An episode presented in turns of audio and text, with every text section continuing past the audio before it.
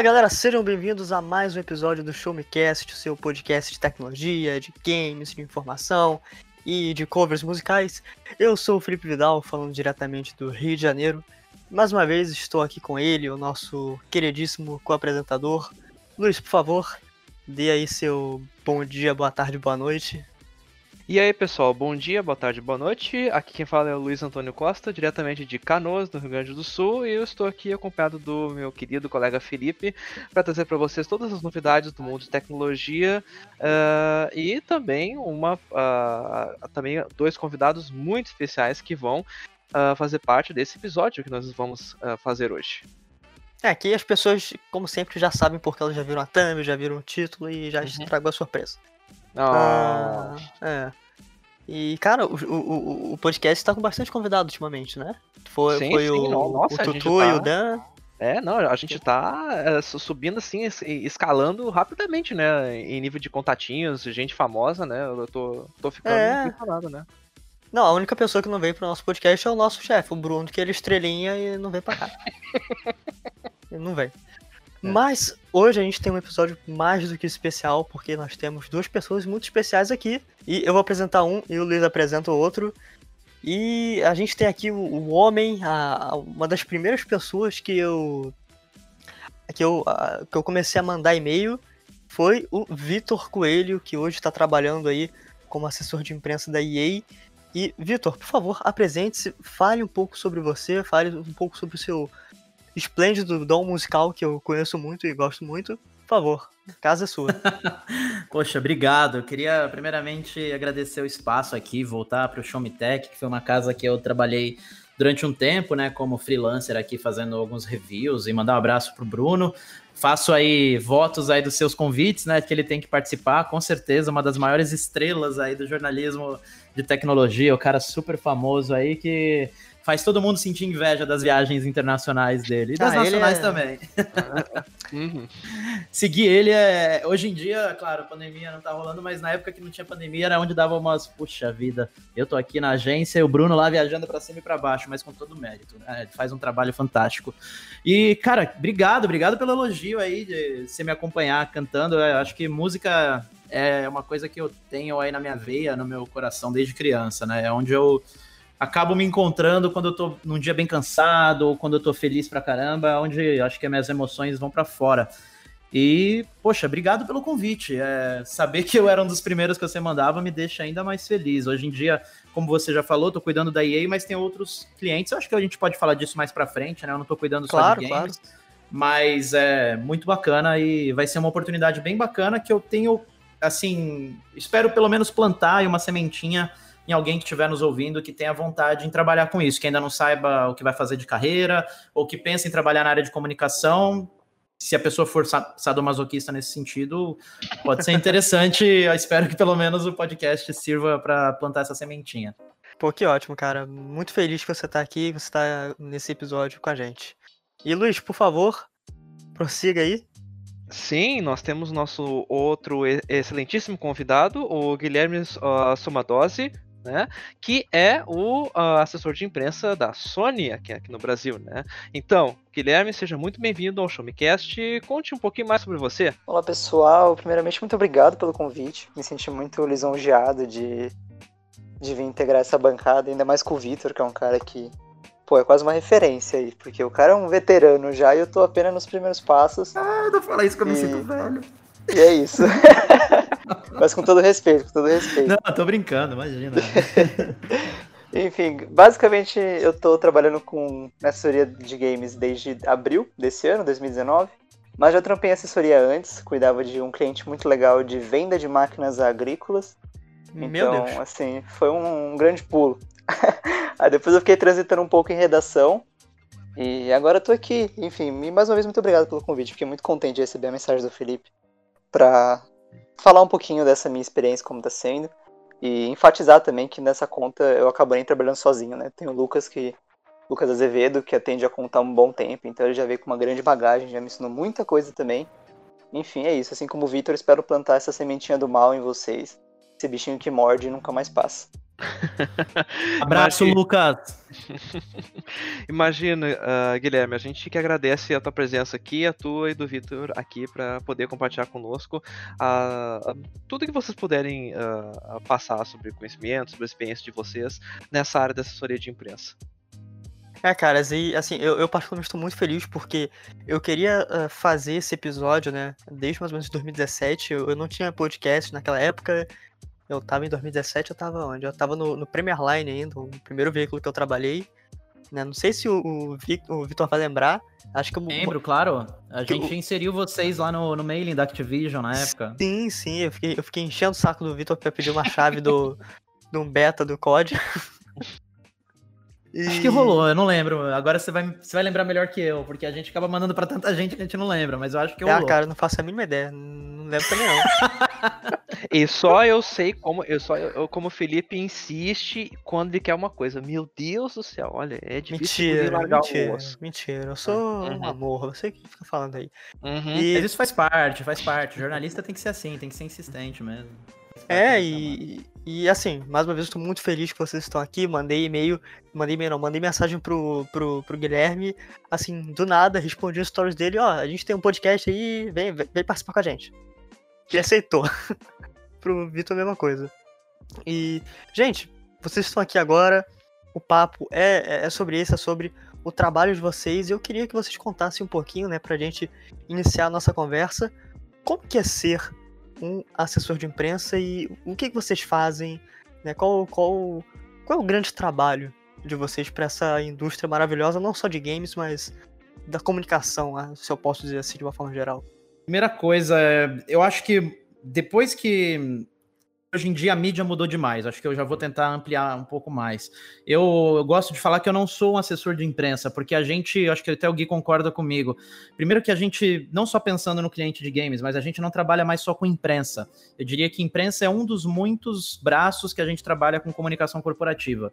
Eu acho que a gente pode se chamar de especialista em comunicação corporativa, alguma coisa nesse sentido, porque vamos pegar, por exemplo, EA, games em geral, não só EA, qualquer cliente de games. Você trabalha com streamer, você trabalha com youtuber, você trabalha com influenciador que não necessariamente é streamer youtuber, pode ser um influenciador só de Instagram.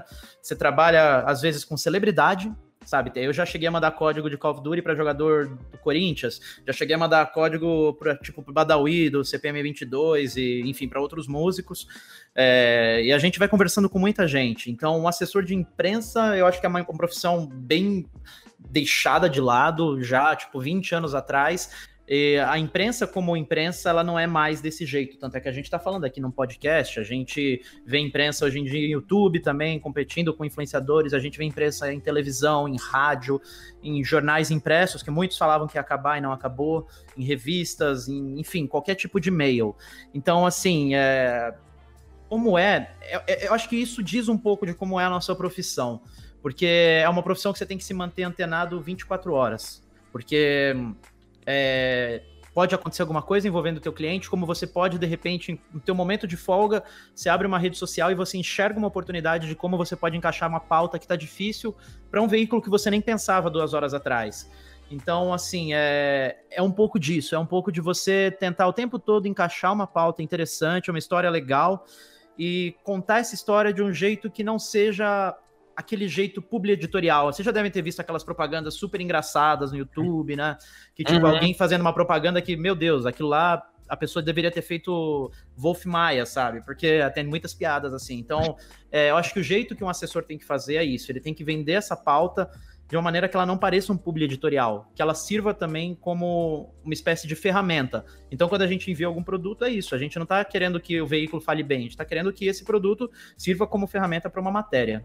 É, eu concordo muito com isso que o Vitor falou, porque é, é um processo bem amplo. É, no caso de PlayStation, a gente acaba lidando com toda essa questão orgânica, então a gente vai além de grande imprensa, imprensa de games, a gente chega também em influenciadores, que o exemplo do Vitor foi totalmente igual ao que, ao que acontece com a gente. Às vezes a gente tem que mandar um jogo para algum jogador de futebol, a gente já mandou até para atleta de seleção olímpica, então sempre surgem essas oportunidades, uma galera que é muito gamer escondida, assim, fora dos holofotes, então é bem bacana. Porque é isso, às vezes você tá lá no seu Instagram e você passa por um perfil de alguém que posta foto com outra pessoa, e essa pessoa fala assim, pô, ela pode ter um fit legal com a marca, ou você tá ali lendo alguma matéria sobre, sei lá, qualquer assunto diverso longe do mercado de games, você pensa, poxa, entrar com o cliente aqui de alguma forma, entrar com uma citação de algum jogo aqui, é... você pega essas coisas do dia a dia, assim, é uma coisa bem que começa a ficar natural, você começa a ter ideias, começa a criar, é, exercitar cada vez mais sua criatividade, onde você consegue misturar cada coisa e trazer um negócio novo e relevante e diferente, né, de tudo que a gente vê por aí. Fora todo o lance que o Victor falou também de ficar esperto, a gente lembra bem naquele caso fatídico, quando o menino matou os pais, e a imprensa ficou falando, ah, Assassin's Creed foi achado no quarto do menino. Ah, então, assim, sim, tem coisas que a gente não consegue fugir, assim, porque não é culpa nossa, entre aspas, nossa de assessoria nem da marca, mas às vezes tem coisas que são associadas e também tem que ter um jogo de cintura que poucos têm, tem que ter uma agilidade ali. Então é todo um processo de conhecer o seu mercado, conhecer o público, conhecer quem não gosta do seu mercado, do seu cliente, para poder também fugir dessa zarapuca que, que a vida prega, que é a crise, né? Que no meio de assessoria a gente Sim. chama que é a crise de imagem, gerenciamento de crise e tudo mais. A gente passou por isso na época que eu atendia um outro cliente. foi um caso parecido, né? De crianças que entraram naquela escola em Suzano, mataram e envolveram é, essa mesma mídia, não vou dizer o canal porque eu não quero dar ibope para eles, mas esse mesmo canal de televisão associou a jogo de videogame, né? Então isso sempre acontece e eu acho que parte também do nosso trabalho como assessor de imprensa é tentar é, eu, eu, falando né, que não é assessor de imprensa, mas é que a gente está trazendo essa questão. Eu acho que nesse caso, mais do que nunca é uma assessoria de imprensa, mas é também um pouco de ensinar. É nossa função mostrar que eles estão errados e que é, não é bem assim, né? Não é porque eu jogo um jogo de futebol que eu vou ser atleta da, da seleção brasileira. Não é porque eu brinco de sing lá no videogame que eu vou ser cantor do The Voice e por aí vai. Então, assim, é. É, acho Sim. que isso é um assunto diferente, mas assim, o que eu quero dizer é, naquele momento, nesse gerenciamento de crise, a gente vê que a mídia também, ela tem muito que aprender. Assim como nós, o Guilherme falou perfeitamente, cara. A gente tá aqui aprendendo dia após dia. O que eu sabia em 2000 lá vai bolinha, como imprensa, como PR, não é a mesma coisa que eu aprendo hoje em dia. Hoje em dia, por exemplo, o que tá sendo um sucesso é o TikTok. E assim, a gente tem que entender como que eu posso trabalhar com o TikTok, com a marca que eu, que eu cuido. Sabe, eu tenho que estar ali dentro do TikTok. Eu tenho que ver que o TikTok é muito mais do que uma rede social para dancinha. O TikTok é uma oportunidade de eu divulgar uma, um produto, que é uma oportunidade de eu amplificar a minha voz, amplificar aquela marca. Então, assim, é importante que a imprensa também evolua, que a imprensa quebre esses paradigmas. E para isso a gente precisa de pessoas de relações públicas tendo esse contato, tendo essa questão de ter uma boa relação com os produtores de televisão, com os repórteres, para que isso cada dia mais fique menos estigmatizado, sabe? Entendi, cara. Achei perfeita a sua definição, né? E. Ô, ô Luiz, você quer, antes de eu prosseguir aqui, você quer fazer alguma pergunta? Não, é, eu acho que o, o, ponto que tanto o Guilherme quando, quanto o Vitor tocaram é, é bem interessante, porque é, imagina essas situações que nem o caso do, do, do, do guri que matou os pais, né, que matou a família, lá o caso de, da, da escola de Suzano. Isso aí tudo é assessor de imprensa e que tem que ter aquele jogo de cintura, né, para conseguir uh, uh, desvincular uma coisa da uh, uma marca do acontecimento, né?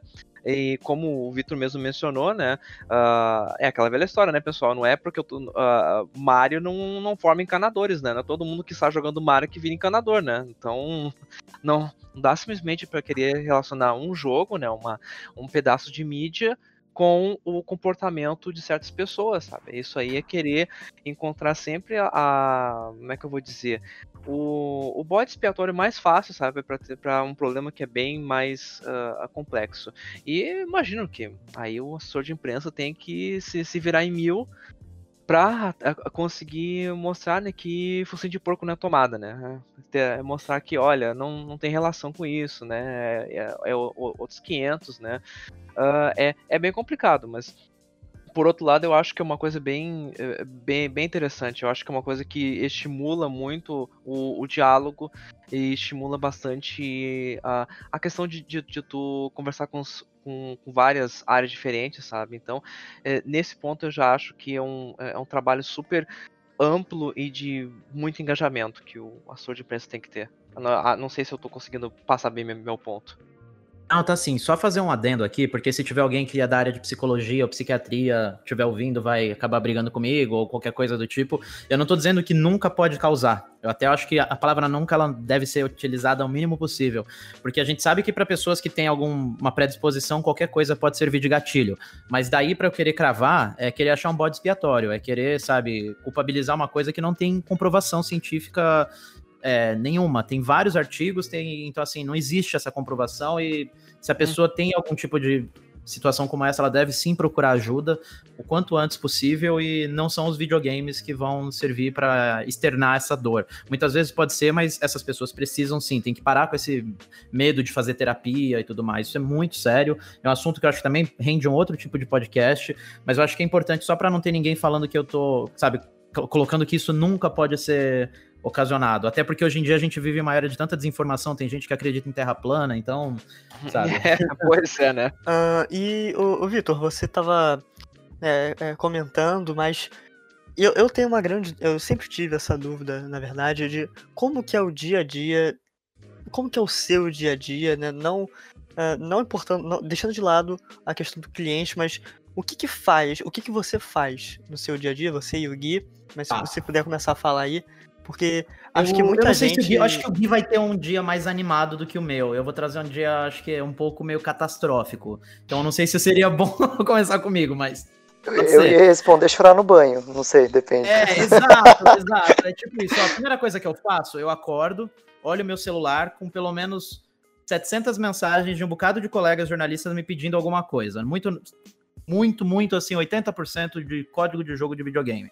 Aí eu já quero chorar um pouco porque, infelizmente, o número de códigos é sempre limitado e o número de pedidos é sempre ilimitado. Ou seja, a gente sempre recebe muito mais pedido do que código. E aí a gente fica vendido. Isso aí eu tô dizendo até o Vitor de junho. O que aconteceu? Até junho eu atendia Microsoft Xbox. Aí eu passei a atender a Electronic Arts a partir do dia 1 de julho, e aí eu fiz a melhor coisa que eu deveria ter feito já no passado.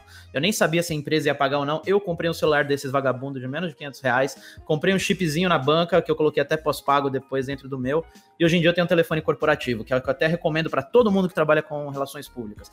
Tem um número corporativo, se a empresa pagar show, se não pagar, compre você porque você vai ter saúde mental. As pessoas pensam que é brincadeira. Mas eu já cansei de chegar no sábado, 11 horas da noite, meia-noite, quando eu tô, tipo, esquecendo que eu trabalho. Eu tô, tipo, tentando relaxar com a minha namorada. Eu tô, mano, assistindo um filme. Chega a gente me ligando e sendo extremamente deselegante, me pedindo coisa, cara. E assim, Nossa. claro, eu entendo quando é alguma demanda, tipo, porra, tá tendo uma Brasil Game Show. Mano, eu vou estar tá trabalhando no final de semana. Tá tendo uma E3, tá tendo uma, sei lá, um evento que meu cliente pode estar tá envolvido eu sei que eu vou ter que trabalhar no final de semana. Mas se é um dia normal, se é um final de semana, sei lá, qualquer jogado aí, é, e não é um, um, final de semana de lançamento, porque se é um final de semana de lançamento, às vezes você sabe, essas merdas podem acontecer. Perdão pelo palavrão, mas assim, é, é, eu acho assim, é, vai, é aquela fileira que passa a vida pessoal do profissional. E isso é, me incomoda um pouco, sabe? Não é que me incomoda porque eu tô querendo ser chato, mas é, eu acho que o Gui vai falar mais disso. A gente agora na pandemia, cara, eu tô trabalhando de. Eu acordo muito cedo e eu trabalhei hoje até quase oito e pouca da noite. Então, assim, a gente esgota, cara, vai esgotando, porque o dia a dia, aí eu acho que entra muito nessa outra pergunta, o que, que a gente faz? Agora, tirando um pouco a parte cômica, barra trágica de acordar e ver as mensagens do celular, levanto, vai, tomo um banho, tomo café da manhã, sento no meu computador e vou ver meus e-mails. E aí, meus e-mails, cara, vem mil coisas. Eu vou respondendo e-mail de jornalista, que aí pode ser pedido de código, pode ser, ah, quero uma entrevista, quero um posicionamento sobre tal assunto. Vitor, você sabe isso? Ó, meu videogame tá com problema com o jogo, aí você tem que ver, tá, é um problema particular? Vou simular esse erro no meu videogame. Não, não é, é um problema com o cara só. Ó, fulano, é um problema só contigo, aqui tá funcionando normal. Então, assim, cara, a gente é um pouco de tudo. A gente é tester, a gente é tradutor, a gente é organizador de pauta, a gente é gerenciamento de crise, como disse o Guilherme, então assim, a gente faz um pouco de tudo. Isso só na parte de responder e-mail. Porque assim, o lado mais importante é a gente trabalha com gerenciamento da marca no Brasil. Então, a gente tem que pensar, eu, se for o cliente, eu quero responder toda a demanda de jornalista? Sabe, não, é para isso que eu pago minha assessoria de imprensa, é para isso que eu pago minha agência. Se eu pago essa agência, eu espero que a agência resolva as buchas e só chegue em mim o que realmente não tiver solução. Vamos supor, o jogo tá dando um crash no Play 5. Ó, testa aí, Vitor. Não, no meu não tá dando. Ah, onde foi que deu? Deu a hora que eu aperto options no jogo. Cara, testei aqui durante meia hora, não funcionou. Isso eu não tenho que passar para o meu cliente nesse momento. O que, que eu vou fazer primeiro? Vou testar com outra pessoa da agência que tem o jogo. Ó, comigo deu. Opa, isso já deu com outra pessoa. Então, acho que é caso da gente acionar. Agora, se é uma coisa só com a pessoa, cara, pode ser qualquer problema. Pode ser um problema de rede, pode ser um problema de atualização do sistema do cara, pode ser N problemas. Então, assim, a gente tem que pensar que o cliente que está do outro lado, ele está resolvendo mil e uma coisas. Às vezes o cliente não é só de Brasil, o cliente cuida de Brasil, de México, de Colômbia, de Uruguai, Argentina, Chile. E se chega uma coisa como essa, ele vai passar para outra pessoa, vai passar para outra pessoa, para outra pessoa, e vira uma bola de neve, entendeu? E aí, às vezes, é uma demanda que pode dar uma puta de uma dor de cabeça. Então a gente tem que pensar sempre a longo prazo. Eu acho que a nossa função é sempre evitar que esse problema, acima de tudo, chateie o cliente. O cliente vai querer solução. Ele não vai. O, nosso cliente não é desenvolvedor, ele não vai resolver esse problema. Então, assim, eu tô dando um exemplo, mas pode ser N, N exemplos, né? Pode ser tipo uma demanda de uma pauta super difícil. Então, assim, a gente tem que tentar antever. Depois que eu vou respondendo e-mails, cara, eu acho que a parte mais complexa da nossa profissão são as mil e uma reuniões. Tem muita reunião no dia a dia. E assim, as reuniões muito normalmente são em inglês. Agora, com um dos clientes, que a maioria dos clientes que eu estou atendendo também são falam em espanhol, né? Eu não falo espanhol, então me vira um pouco meio que no Google Translate, mas a gente vai, vai se virando. Então, assim, tem muitas reuniões, aí você tem que ter o caderno do lado, anotando todas as demandas. E vamos lá, vamos tocando o que, que tem. Aí tem os releases. Os releases chegam sempre em inglês. Meu sonho, acho que o do Guilherme também, ele vai até mano, pode me interromper, mas é que esses releases chegassem com dois, três dias de antecedência. Normalmente chegam no mesmo dia, ou chegam com 24 horas de antecedência. E nem sempre são releases de tipo uma página, às vezes chegam releases de quatro, cinco, seis, sete páginas para traduzir. E aí e o que acontece? Esses releases muitas vezes têm palavras que a gente não sabe a tradução exata, porque quando envolve jogo de videogame, muitas vezes tem adaptação. E jogo é algo que a gente ainda não jogou, eu não tenho como saber essa, essa palavra, sabe? Porque pode ser que aquilo seja uma adaptação para uma coisa mais cômica, para ficar um pouco mais engraçado, mais abrasileirado. Então a gente tem que enviar para o cliente, o cliente aprova, para isso ser enviado para os jornalistas. Então, assim, é. Cara, é um dia a dia assim é, de muita coisa para fazer, você acaba endoidando às vezes, sabe? Você tem que colocar prioridades. Como eu falei, responder e-mail, participar das reuniões, anotar o que está sendo dito nas reuniões, ver as demandas que são mais difíceis, que a gente tem que passar para frente, traduzir os releases, é, pensar em que mais que tem para fazer amanhã e, acima de tudo, relatório. Tem muito relatório para fazer. Assim, é, teve lançamento de jogo, pode ter certeza. A gente vai ter relatório, trazer pontos positivos, negativos, acessos do site, é, ver o Media Kit, relacionamento com a mídia, sabe? Às vezes você tem que se relacionar com um veículo que tá meio triste porque não tá recebendo as coisas. Pô, o veículo tal, ó, vocês não gostam mais de mim, não vou mais fazer análise disso. Aí você tem que conversar com o veículo, explicar como é que é a situação. Então, assim, é, é muitas vezes é até fazer um trabalho de amizade mesmo, cara. Você tem muita gente que fica até meio carente porque se sente abandonado. Então, você tem que conversar com essa pessoa, mostrar que não é bem assim. E é, é um dia a dia que se você não se organiza direito, você vai até 11 horas da noite, cara. Você vai até meia-noite trabalhando pelo excesso de demanda mesmo, porque tem muita demanda dependendo da fase que a gente tá vivendo. E nossa, eu vou falando e eu não paro mais, gente. Pelo amor de Deus, me interrompe. Não, cara, pelo amor de Deus, que você tava falando aí, porra, tava. Nem imaginava isso tudo. Sim, a gente tá aqui absorvendo bastante informação, mas é coisas que realmente acho que nem eu nem o Felipe imaginávamos que acontecia. Não, e assim, o... tem mais coisa que eu acho que é acesso a site, que também esqueci de falar. A gente acessa muito site, acessa muitas matérias para ver o que está sendo dito também. Isso também é uma coisa que toma bastante tempo. Vou passar a caprichar mais as minhas matérias. Bah, eu vou, eu digo mesmo. Vou agora passar o pente fino nela direto. E... Eu espero que o dia do Gui seja mais animado que o meu, Gui. E aí, Gui? é, basicamente tudo que o Vitor falou é é, é, exatamente isso. Eu ainda fiquei ansioso, porque ele não falava do relatório, eu ficava, Vitor, como você tá esquecendo de acho do relatório? A coisa que tira o nosso sono, ocupa o dia inteiro. Ele não falava. Aí no final ele falou, eu falei, pronto, chegou com, com o nosso Leviatã do dia a dia. Porque, cara, é exatamente isso. O meu dia começa bem assim. É, abre, tem ali às vezes uma mensagem no WhatsApp, alguma mensagem na DM, que foi uma coisa que eu consegui, tô conseguindo remediar. É, mas basicamente aí você abre e-mail, aí não tem um, não tem dez, tem bem mais do que isso de e-mails. E a gente vai ali, elencando prioridades, é, organizando tudo. E é o que o Victor falou, por exemplo, tem um caso ali que está acontecendo com o jornalista A. Não aconteceu com o jornalista B, nem com o influenciador A, nem com mais ninguém. Às vezes eu vou, testo meu videogame, ou mando mensagem para alguém mais parceiro, tipo, ô fulano, tudo certo? Tal coisa aconteceu com você? Não, não aconteceu, beleza. E a gente vai, vai vendo tudo o que está acontecendo, né? Então, por exemplo, a gente consegue ver uma coisa que pode ser um problema potencial para muitos usuários. Então a gente começa a ficar ali de olho, dá só um toque na cliente e fala assim, ó, tá acontecendo isso, isso e isso.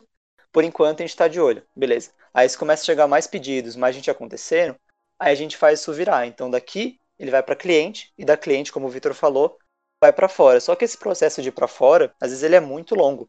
A gente manda num dia, a cliente manda no mesmo dia, só que ele vai passar pro fulano A que cuida de relacionamento da assessoria do estúdio de desenvolvimento, aí ele vai chegar no estúdio de desenvolvimento, aí ele vai chegar pro dev ou vai chegar pro game tester deles. Então é todo é, é uma linha de produção muito grande para uma informação poder ir e voltar e a gente tem uma resposta. E numa dessa passa o prazo, ou demora muito para chegar porque eles não conseguem validar o processo, então é tudo muito longo, assim. E o esquema que o Victor falou de, de uma certa carência que o pessoal tem, poxa, eu super entendo, a gente super entende como é que é. É chato você não conseguir ter acesso antecipado a alguma coisa, produzir seu conteúdo diferente e tal. Mas é isso, você pega para bater uma lista de códigos, é, o jogo lançamento do momento, ele tem 80 códigos, que chegam, e o nosso Excel de pedidos tem quase 200 nomes às vezes. Então, assim, a gente tem que saber ali elencar os mais importantes, a galera que tem mais acesso, e vai além disso. Chega também, por exemplo, um jogo, vamos supor, que tem uma personagem LGBT como personagem principal.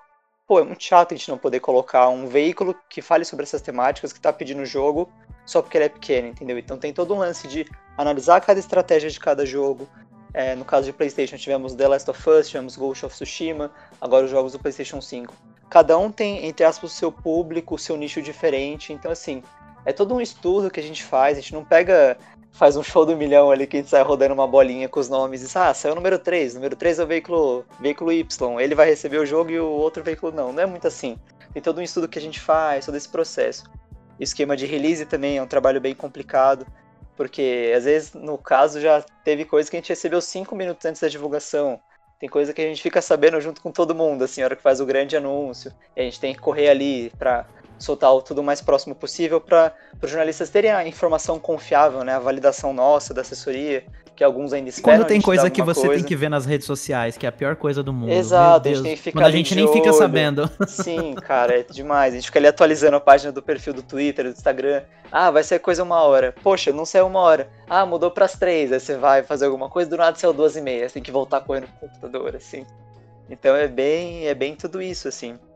E o lance do relatório é tudo isso que o Vitor falou. A gente vai ter que abrir site a site. Existem ferramentas que chamam é conhecida no meio como clipadora, que é um serviço que são pessoas ou robôs que fazem, que eles catam todos os links de tudo que saiu na imprensa sobre o cliente, né?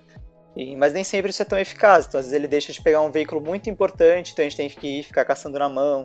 Então, assim, relatório é coisa que a gente perde um dia, se for um lançamento, vamos supor, de um jogo mais. Não AAA, assim, é um jogo meio termo mas vamos para o lançamento de The Last of Us. É um relatório que ele vai ficar muito extenso, porque tem todo o processo, o primeiro anúncio, o primeiro tudo. Então tem todo é um processo bem longo e bem árduo, assim, que come muito o nosso dia a dia. E outra coisa que muitas vezes tem, não sei se é o caso do Victor também, que a gente tem as demandas da própria agência que a gente trabalha. Então entregar o tem.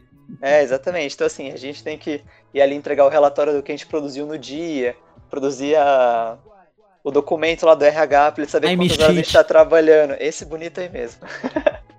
e tem todo esse processo, assim. Então é um trabalho bem complicado desse dia a dia, porque a gente tem que meio que lidar com três vertentes, né? Que é a galera de imprensa, tem que atender eles, aí temos que atender a cliente e temos que atender a agência. E no meu caso, eu acabo lidando bastante, é o quarto pilar aí, que é da galera de stream, é, os influenciadores de Instagram, de Twitter, TikTok e afins, que a gente faz a belezura de ter que monitorar a galera que a gente é parceiro, entre aspas, né? Pra quem a gente manda coisa. Ficar de olho se o cara tá postando alguma coisa, ou se ele tá sendo. fazendo alguma coisa muito horrível na internet, a nossa marca tá associada a ele. E a gente tem que ficar esperto desse cara se envolver numa polêmica muito grande e acabar isso caindo na gente que não tem nada a ver. Então, assim, são muitos pilares que a gente tem que ficar de olho em tudo o dia inteiro. E, pô, meu, às vezes a gente recebe ali 20 e-mails pedindo um videogame, pedindo um jogo e a galera reclamando que a gente não responde, às vezes acontece, assim, é o dia a dia, mas a gente não perde esses e-mails. Uma coisa que eu faço muito, quando a gente tem que pegar e montar esses grandes Excels de pedidos, eu só vou lá no, na busca do e-mail, jogo o nome do jogo e só vou catando nome, e-mail, nome, e-mail, jogando pro Excel e acabou, assim. Porque no dia a dia, no meio desse tanto de coisa que eu falei, Às vezes é muito mais fácil fazer isso do que ficar ali respondendo um a um, porque, pô, às vezes, às vezes você vai perder um minutinho ali respondendo um, mas você pede um minutinho respondendo 15 e-mails, dá pra você fazer uma parte do relatório que você tá devendo, então tem todo esse processo, assim. É um dia a dia bem corrido e às vezes um pouco. A galera acha que é menos, acho que a gente só recebe e-mail e tem que ficar encaminhando. A gente é só um bot de, de e-mail, assim. Eu faço das palavras do, palavras do Gui as minhas. É, a gente não é robô, a gente não tem uma impressora de códigos. A gente não tem uma impressora de videogame. A gente não tem. numa impressora que faça isso ser ilimitado. É, os relatórios, acho que eu esqueci de falar, mas a gente tem relatórios assim, muitas vezes mensais, relatórios semanais, relatórios de lançamento. Tem muito tipo de relatório. Para vocês terem uma ideia, é, a gente tem aqui agora na nossa equipe uma funcionária, né, um funcionário que eles praticamente fazem relatório o dia inteiro para poder deixar isso atualizado para a gente não sofrer.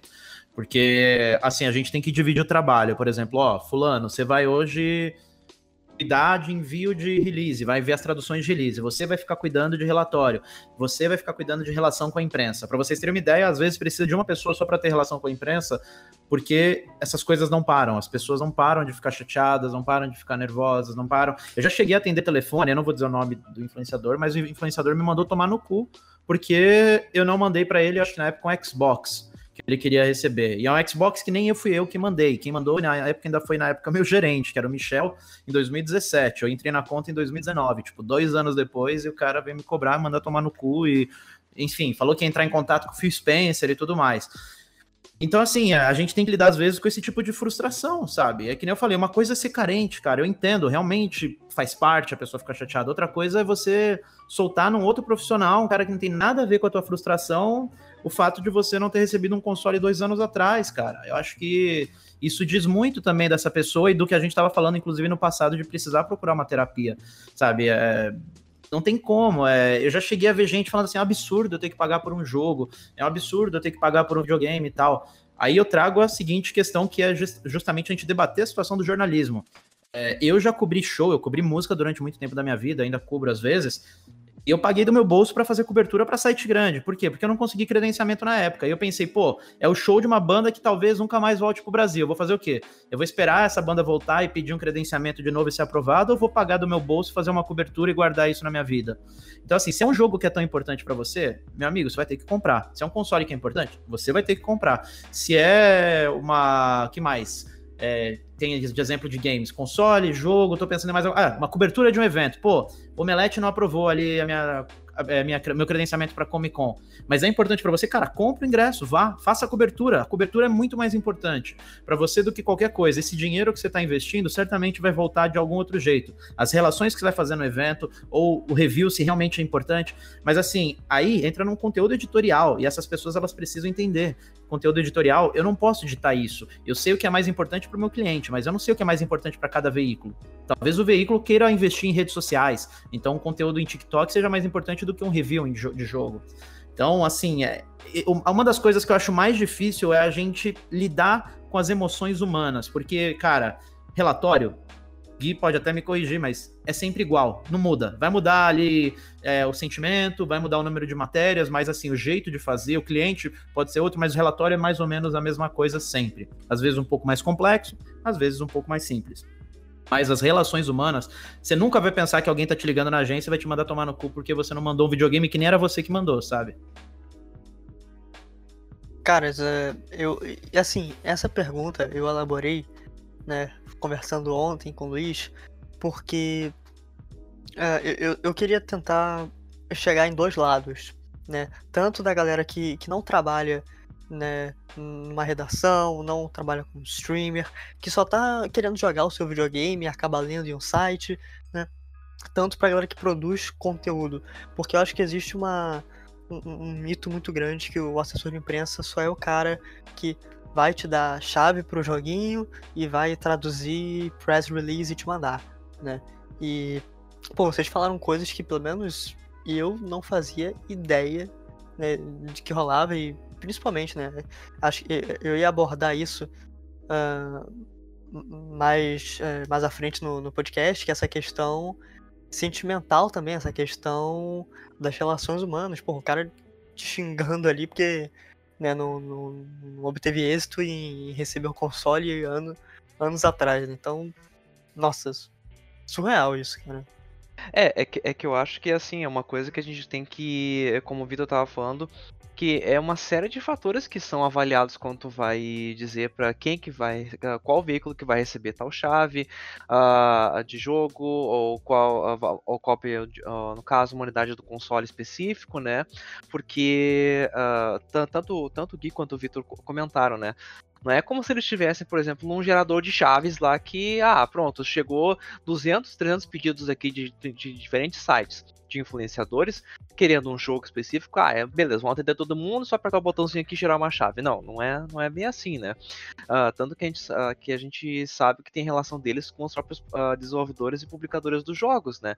E, então, como o Felipe comentou, é importante que a gente deixe claro que o assessor de imprensa tem essa tarefa de ser o meio de campo, né, entre o, entre o usuário final que vai consumir o serviço, o produto, uh, o evento ou, tanto, ou, ou qualquer outra coisa e quem uh, faz uh, o, o, tal produto de fato, né? A, a, a empresa uh, geradora do serviço, né?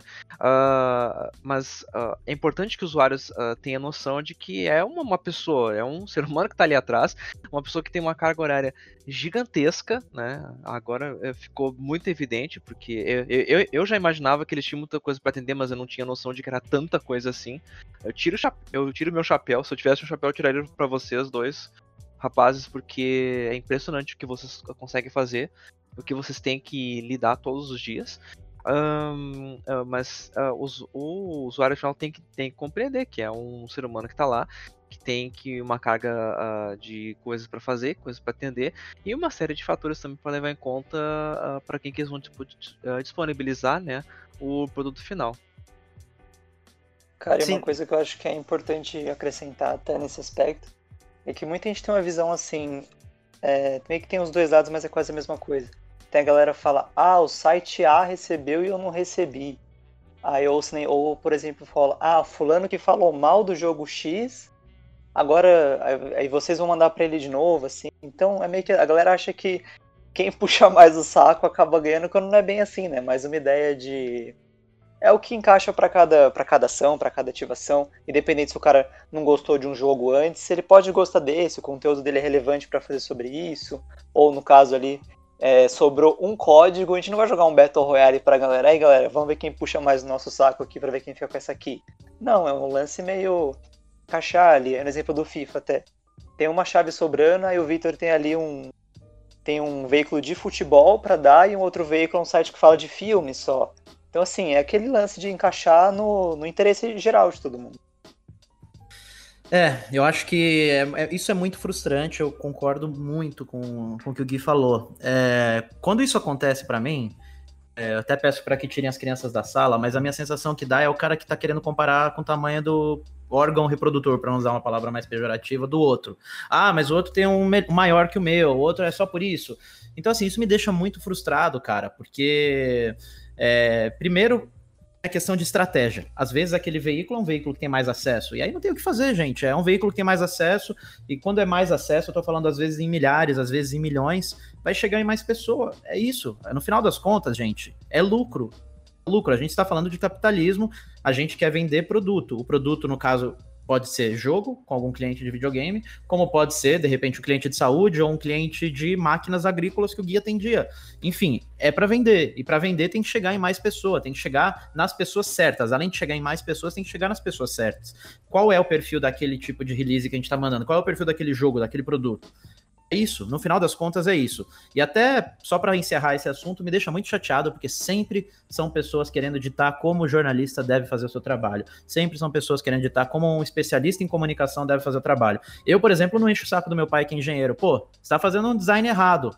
Ah, não chego para minha irmã que é médica e falo, nossa, você não deveria estar fazendo a cirurgia assim. Mas todo dia eu tenho que aguentar alguém falando como um jornalista deve fazer um texto, ou como um press release deve ser enviado, ou como esse código foi enviado. Então, assim, gente, eu, eu acho isso insuportável. Porque, assim, não querendo dizer que eu sou bonachão, bonzão, mas assim, a gente trabalha na área já há um tempo, a gente sabe quando é certo e quando não é. Claro, não tô dizendo que a gente é... não tem erro. é impossível errar. Pelo contrário. Mas assim, é, a estratégia por trás não, não caiu do céu. Não fui eu que pensei e falei, nossa, vai ser do caramba mandar esse código pro Zezinho ali do site tal. Eu conversei isso provavelmente com o meu gerente, provavelmente com a cliente, provavelmente a cliente conversou com a chefe dela, às vezes. Porque o cliente pode, ser, pode nem ser interface final. Então, assim, calma lá, né, galera? Calma lá também, sabe? É, eu entendo a frustração, super, mas aí eu volto no nosso assunto do começo. Os códigos são limitados. Eu adoraria atender todo mundo, de verdade. Eu já cansei de falar isso para amigo jornalista. Você acha mesmo que eu ia querer morrer com código aqui? O que, que eu vou ganhar ficando com cinco códigos jogados aqui para mim, sabe? Sim, eu queria que o máximo de veículos, inclusive que eu gosto, que atendessem esse pedido e que pudessem receber, cara, que todo mundo ficasse feliz. Mas assim, eu queria que acabasse a fome no mundo, eu queria que não existisse animal abandonado, eu queria que não existissem moradores de rua, mas aí o problema vai além do meu, cara. O problema é muito maior. A gente, infelizmente, aqui é, é o elo mais fraco. Eu já cansei também de falar, don't kill the messenger, a gente é apenas o um mensageiro. E isso acaba me lembrando, né, uma, uma frase que um jornalista que eu gosto muito, que eu sempre falo com isso também, que é o, o Diego Kerber, do Adrenaline, uh, que vez ou outra ele acaba sempre falando em lives né? Ah, por que, que vocês receberam a placa de vídeo tal e, e, e, e fica com vocês e a gente aqui tenta gastar dinheiro? E, e ele sempre manda um, umas frases muito simples, é que, cara, a gente dá resultado. a gente tem bastante número e é, e é isso, no final, no, no, fim das contas, uh, é isso. E eu, eu posso falar um pouco disso, né? Porque eu, hoje eu trabalho no Show, no Show Tech, que é um veículo grande de tecnologia, né? Felizmente o site pô, recebe um monte de coisa. O Luiz, que está há mais tempo, pode falar também, né? O Victor, que já trabalhou lá, vai saber falar disso também. Mas eu também sou dono de um site independente, que é a Torre de Controle, que tem pouquíssimos acessos, assim, tem né, sabe, 6 mil acessos por mês, é pouquíssimo. E, uh, e assim, às vezes eu chego lá e falo, não, pô, tu tem como ver o código aí? Tem, tem pessoas que falam, não, assim, toma aqui e tal, toma aqui. E assim, vezes que simplesmente não chega. E eu fico, cara. Assim, eu, eu conheço as minhas limitações, sabe? Eu sei que, pô, é, é, é, é pequeno, então a, as pessoas têm que ter um, um, pouco de bom senso, às vezes, também, para poder entender. Seria ótimo, assim, seria incrível se eu tivesse uh, recebido chave de um jogo grande cinco dias, seis dias antes para poder fazer o review e tá lá no lançamento. Mas as coisas não são assim e as pessoas acabam não entendendo, infelizmente, né?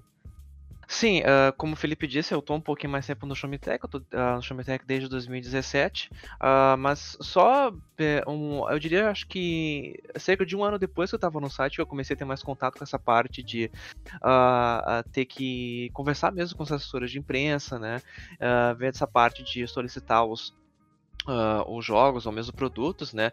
Uh, mas assim, ó, eu sempre tive em mente que, eh, que pelo menos, uh, sabe, antes de ter o conhecimento que eu tô adquirindo aqui com o Gui e com o Vitor, né?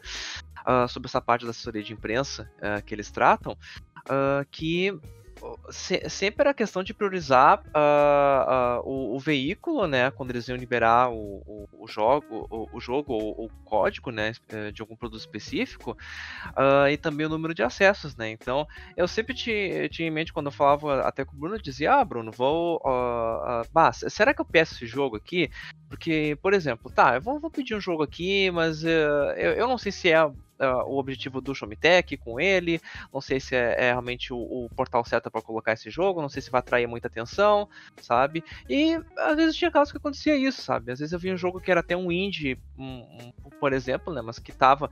que eu tava achando bem interessante, mas não, não, não compensava, sabe? De repente pro site. Então a gente buscava uh, jogos uh, maiores, por exemplo, né?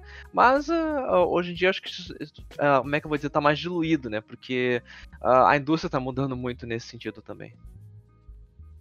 É, e vai além, né? Isso vai também muito de encontro com o problema do jornalismo atual. Aí é um papo que vai além da questão de assessoria de imprensa e de relações públicas. Que hoje em dia, é, nas grandes redações, a maioria delas elas são movidas a estagiários. Por quê? Porque são mais baratos, estão felizes de trabalhar lá e são eles que muitas vezes produzem conteúdo de games. Porque o que acontece? Quem tá no topo da pirâmide são pessoas que já são formadas há muito tempo e ainda vêem nos videogames aquela coisa do tipo, ah, meu filho joga, tem um sobrinho que joga, ah, tem um estagiário aí, o moleque tem 18 anos, 19 anos, tá na faculdade, vai ganhar jogo de graça, faz análise e tal. Só que o que acontece? Essas pessoas, elas fazem análise nas horas de lazer delas, com videogame muitas vezes, diria que 99% das vezes compradas por elas mesmas, é, que elas têm que pagar inclusive o serviço para jogar online, se for um jogo online, e elas têm a faculdade ainda para estudar. Então você tem uma faculdade, você tem ali um estágio que você ganha, quando muito, uns R$ 1.500, assim, na melhor das oportunidades, porque a gente sabe, estagiário de jornalismo não ganha muito bem. Isso eu tô dizendo, tipo, um salário bom, a média ganha menos de mil reais, infelizmente. E nesse teu momento de lazer você vai trabalhar, você vai produzir análise. Então, assim, esse é um outro problema, é um papo que vai para outra situação. Mas é, é isso, sabe? A situação que vai acontecendo é esse é o negócio, porque quando a, gente quer pensar em alguma pauta dentro desse veículo, é, os veículos eles são eles são vivos, literalmente. Porque alguém que estava lá agora não está mais, alguém que estava no IGN agora está no DNM, quem está no DNM está em outro veículo, e aí você vai ter que atualizar o teu mailing, que é aquela base de dados, que também esqueci de falar do nosso dia a dia, que é atualizar essa base de dados. Então, assim, atualizar. O Felipe está agora no Showmetech, mas amanhã o Felipe está no UOL, depois de amanhã o Felipe está no Globo Esporte, por aí vai. Então, assim, a gente tem que também atualizar isso e encontrar é, uma oportunidade que faça sentido. Vamos pensar, Beleza, na época que eu estava na Microsoft lá, lançamento de Forza, para onde eu vou mandar? Tem que mandar para veículo de é, veículo de veículo é ótimo, né? Veículo de carro, né? Algum um portal de carro. Além de portal de carro, tem que mandar para de repente um portal de, de luxo. Por quê? Porque a gente está falando de carro, carro envolve luxo, talvez uma revista JQ, sabe? Por aí vai, mas essas coisas a gente vai pensando com o tempo. Tá, beleza, JQ é uma boa, gostei da ideia, ok. Quem que tá lá? Faço a menor ideia, o último contato que eu tive é em 2014, aí você vai ter que procurar alguém que trabalha na JQ, que possa ter um videogame em casa, que possa ter interesse em fazer essa análise. A pessoa não tem videogame, você vai ter que fechar uma parceria com alguém que possa enviar um videogame, então assim, cara, é um trabalho de que, eu acho que assim, o que resume, quando você pensa em relações públicas, quebrem a palavra, é relação mesmo você tem que ter relações, mais de uma relação, uma relação com pessoas que vão te trazer um contato que seja interessante para você matar esse teu problema. E pública porque, né, você está querendo tornar essas suas relações as melhores possíveis para o público em geral. É quem consome muitas vezes. Então, é complexo. Acima de tudo, é por isso que a gente perde muitas vezes tanto tempo ligando para as pessoas e mantendo as boas relações, porque hoje em dia esse cara é um estagiário, daqui cinco anos esse cara pode ser o editor do portal mais foda de games, por exemplo.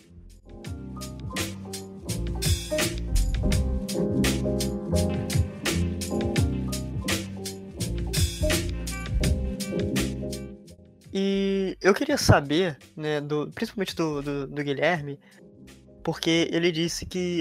Não sei se ele disse para mim, foi agora ou foi no Instagram, mas que você tá no. Né, tá, tá, trabalhando na PlayStation desde abril. Mas, cara, qual é a tua, qual é a tua formação? Né? E depois o Vitor pode falar também, né? Que formação tu precisa para para estar desempenhando o trabalho de vocês, né? Porque pelo menos quando é, hoje eu tô na faculdade, né? Tô no primeiro período, mas ano passado quando eu tava tentando escolher alguma coisa, né? Uh, eu pensei muito e eu pensei muito em, em fazer relações públicas, né? Faculdade de Relações Públicas, eu pensei em jornalismo, porque eu, eu vi assim, eu vi um pouco do trabalho, principalmente do, é, assim, do pouco que conheci do pouco do trabalho do Vitor, por exemplo, do Fábio Santana, que é da Capcom, do Thiago Norato, que trabalhou com o Vitor também na Activision. Eu pensei, pô, o, o que, qual é a profissão desses caras, né? Do que, que eles são formados? Porque eu tenho interesse em estar onde eles estão. Então, se você puder falar pra gente, Gui, um pouquinho da sua trajetória acadêmica até chegar onde você está hoje Cara, vamos lá. Assim, primeiramente, entregando a resposta, assim, não tem uma formação certa para você trabalhar nessa área e tal. Eu acho que principalmente nesse mercado de comunicação, o que, inclusive, é uma dica de ouro, assim, que eu queria muito que tivessem me dado antes de eu, de eu descobrir ela, é que o que vale é o que você faz, o que você produz, assim, independente de onde. Então, por exemplo, né, você ali, você é um cara que estuda geografia, Felipe. Aí você tá ali, só que, mano, você trabalha no Shumitech, você tem o torre de controle, você já trabalhou em outro site, você tem um certo valor jornalístico, assim, que tá aprovado, sabe? Lógico, ele não é, não tem equivalência de um curso acadêmico e tudo mais, mas ele tem todo esse processo. Aí no caso da minha trajetória, eu me formei ano passado, na verdade. Me formei em 2019, me formei em jornalismo. É, e desde então, assim, comecei trabalhando em assessoria em 2018. Depois eu fui para a redação da Azul Magazine, revista de turismo e tal. Aí depois entrei na Forbes Brasil para falar de games e esportes. Então foi um negócio bem, bem bacana que eu comecei a engatar. Só que desde esse período, mais ou menos, eu escrevia num site colaborativo chamado Gamerview. Eu comecei a rascunhar minha tese de TCC, que foi uma análise crítica sobre as notícias de games no Brasil. Então, assim, é meio que todo um processo que você vai estudando todo o cenário que você tá, todo o mercado que você tem para explorar, todo esse processo que, que envolve, sabe? Não é só tipo, ah, você vai lá, faz uma faculdade X e você consegue emprego na área X. É, vai muito além, né? Você tem que. Foi o que o Victor falou. Infelizmente, nesse mundo de comunicação, a gente depende muito de conexões, conhecer pessoas, é, para ela te indicar em vagas que às vezes não ficam nem públicas no mundo. É, você não vê uma vaga muito uau, assim, saindo no LinkedIn, numa página de emprego. Às vezes é uma vaga que roda ali só numa bolha. E se você não tiver muito dentro dela, assim, é difícil você ficar sabendo. Então tem todo esse processo, cara. Você tem que se formar, talvez, em alguma coisa de, comunicação, ou até mesmo fazer muito alguma coisa. Então, por exemplo, é, em caso de relações públicas, é uma vaga que um jornalista pode exercer, um profissional formado em relações públicas pode exercer, um profissional de publicidade, a gente também chega na galera do marketing, na galera da letras, que são áreas correlatas, né, que se chama academicamente, que conseguem ter fit, assim, pelo, porque pela bagagem que ela teve na faculdade, pelo que se pressupõe que ela sabe, então meio que tem toda essa, essa volatilidade, assim, você tem que trabalhar, você tem que começar a, vamos supor, você conhece ali um estúdio indie do seu amigo que faz game design, pô, cara, dá. Faz um corre ali com ele, fala assim, pô, deixa eu te ajudar. Pega uns e-mails de alguém, sei lá, do IGN, do DNM, do UOL, ou de sites menores, no caso, de controle, Gamerview. Você começa a fazer esse, esse trabalhinho, entre aspas, de PR para ele, de mostrar assim, ó, aí depois numa entrevista de emprego, vamos supor que a Ubisoft está procurando um assessor, assim, aí você pode falar, pô, já trabalhei nesse estúdio aqui com meu amigo, fazia essa parte, então assim, você já tem uma bagagem também, sabe? Acho que isso acaba valendo até um pouco mais que diploma, que também é assunto para um assunto bem extenso, que jornalista não precisa mais de diploma, quando na verdade é esse lance, assim, às vezes o que você faz consegue ter quase a mesma equivalência que um. Eu, eu, eu sou um cara que acabei caindo no jornalismo de paraquedas, cara. É, eu, meu sonho sempre foi ser desenvolvedor de games. Eu me formei em 2005 do ensino médio, em 2006 fui fazer cursinho, cara. E eu acabei entrando em 2007 é, em curso de engenharia da computação. fui fazer engenharia da computação, depois. É... Não, peraí. Primeiro fazer ciência da computação, engenharia, e depois sim é, é, cair para ciência de novo. Eu fiz ao todo sete anos de ciência e engenharia da computação. Não me formei, cara. Eu era um cara. Como qualquer pessoa que eu acho que tenha feito engenharia, né? A gente brinca que você faz engenharia fatorial, né? Você nunca tá no primeiro período. Você tá ali no quinto, quinto período de uma matéria, você está no sexto período para outra matéria, você está fazendo cálculo 1, que é do primeiro período ainda, porque você reprovou seis vezes e tal. Então, assim, é. Assim, é, é, é muito complexo, cara. E é muito, muito, muito puxado. E chega a ser um amor, aquele amor bem vagabundo, porque você vai pensando no teu diploma, mas até você ter esse diploma, você precisa passar da faculdade. E, cara, a faculdade é muito puxada. E aí o que acontecia é que eu não me via feliz ali. E eu acho que para qualquer pessoa, cara, que estiver ouvindo isso, eu acho que se tem uma coisa bem filosófica, mas eu acho que mesmo nessa dureza que é trabalhar com relações públicas, eu sou feliz. Eu acho que você tem que procurar a tua felicidade. O que, que você sente prazer. Eu não vou dizer que aquele papo do tipo, ah, você tem que trabalhar com o que você ama, porque, cara, trabalhar não é legal.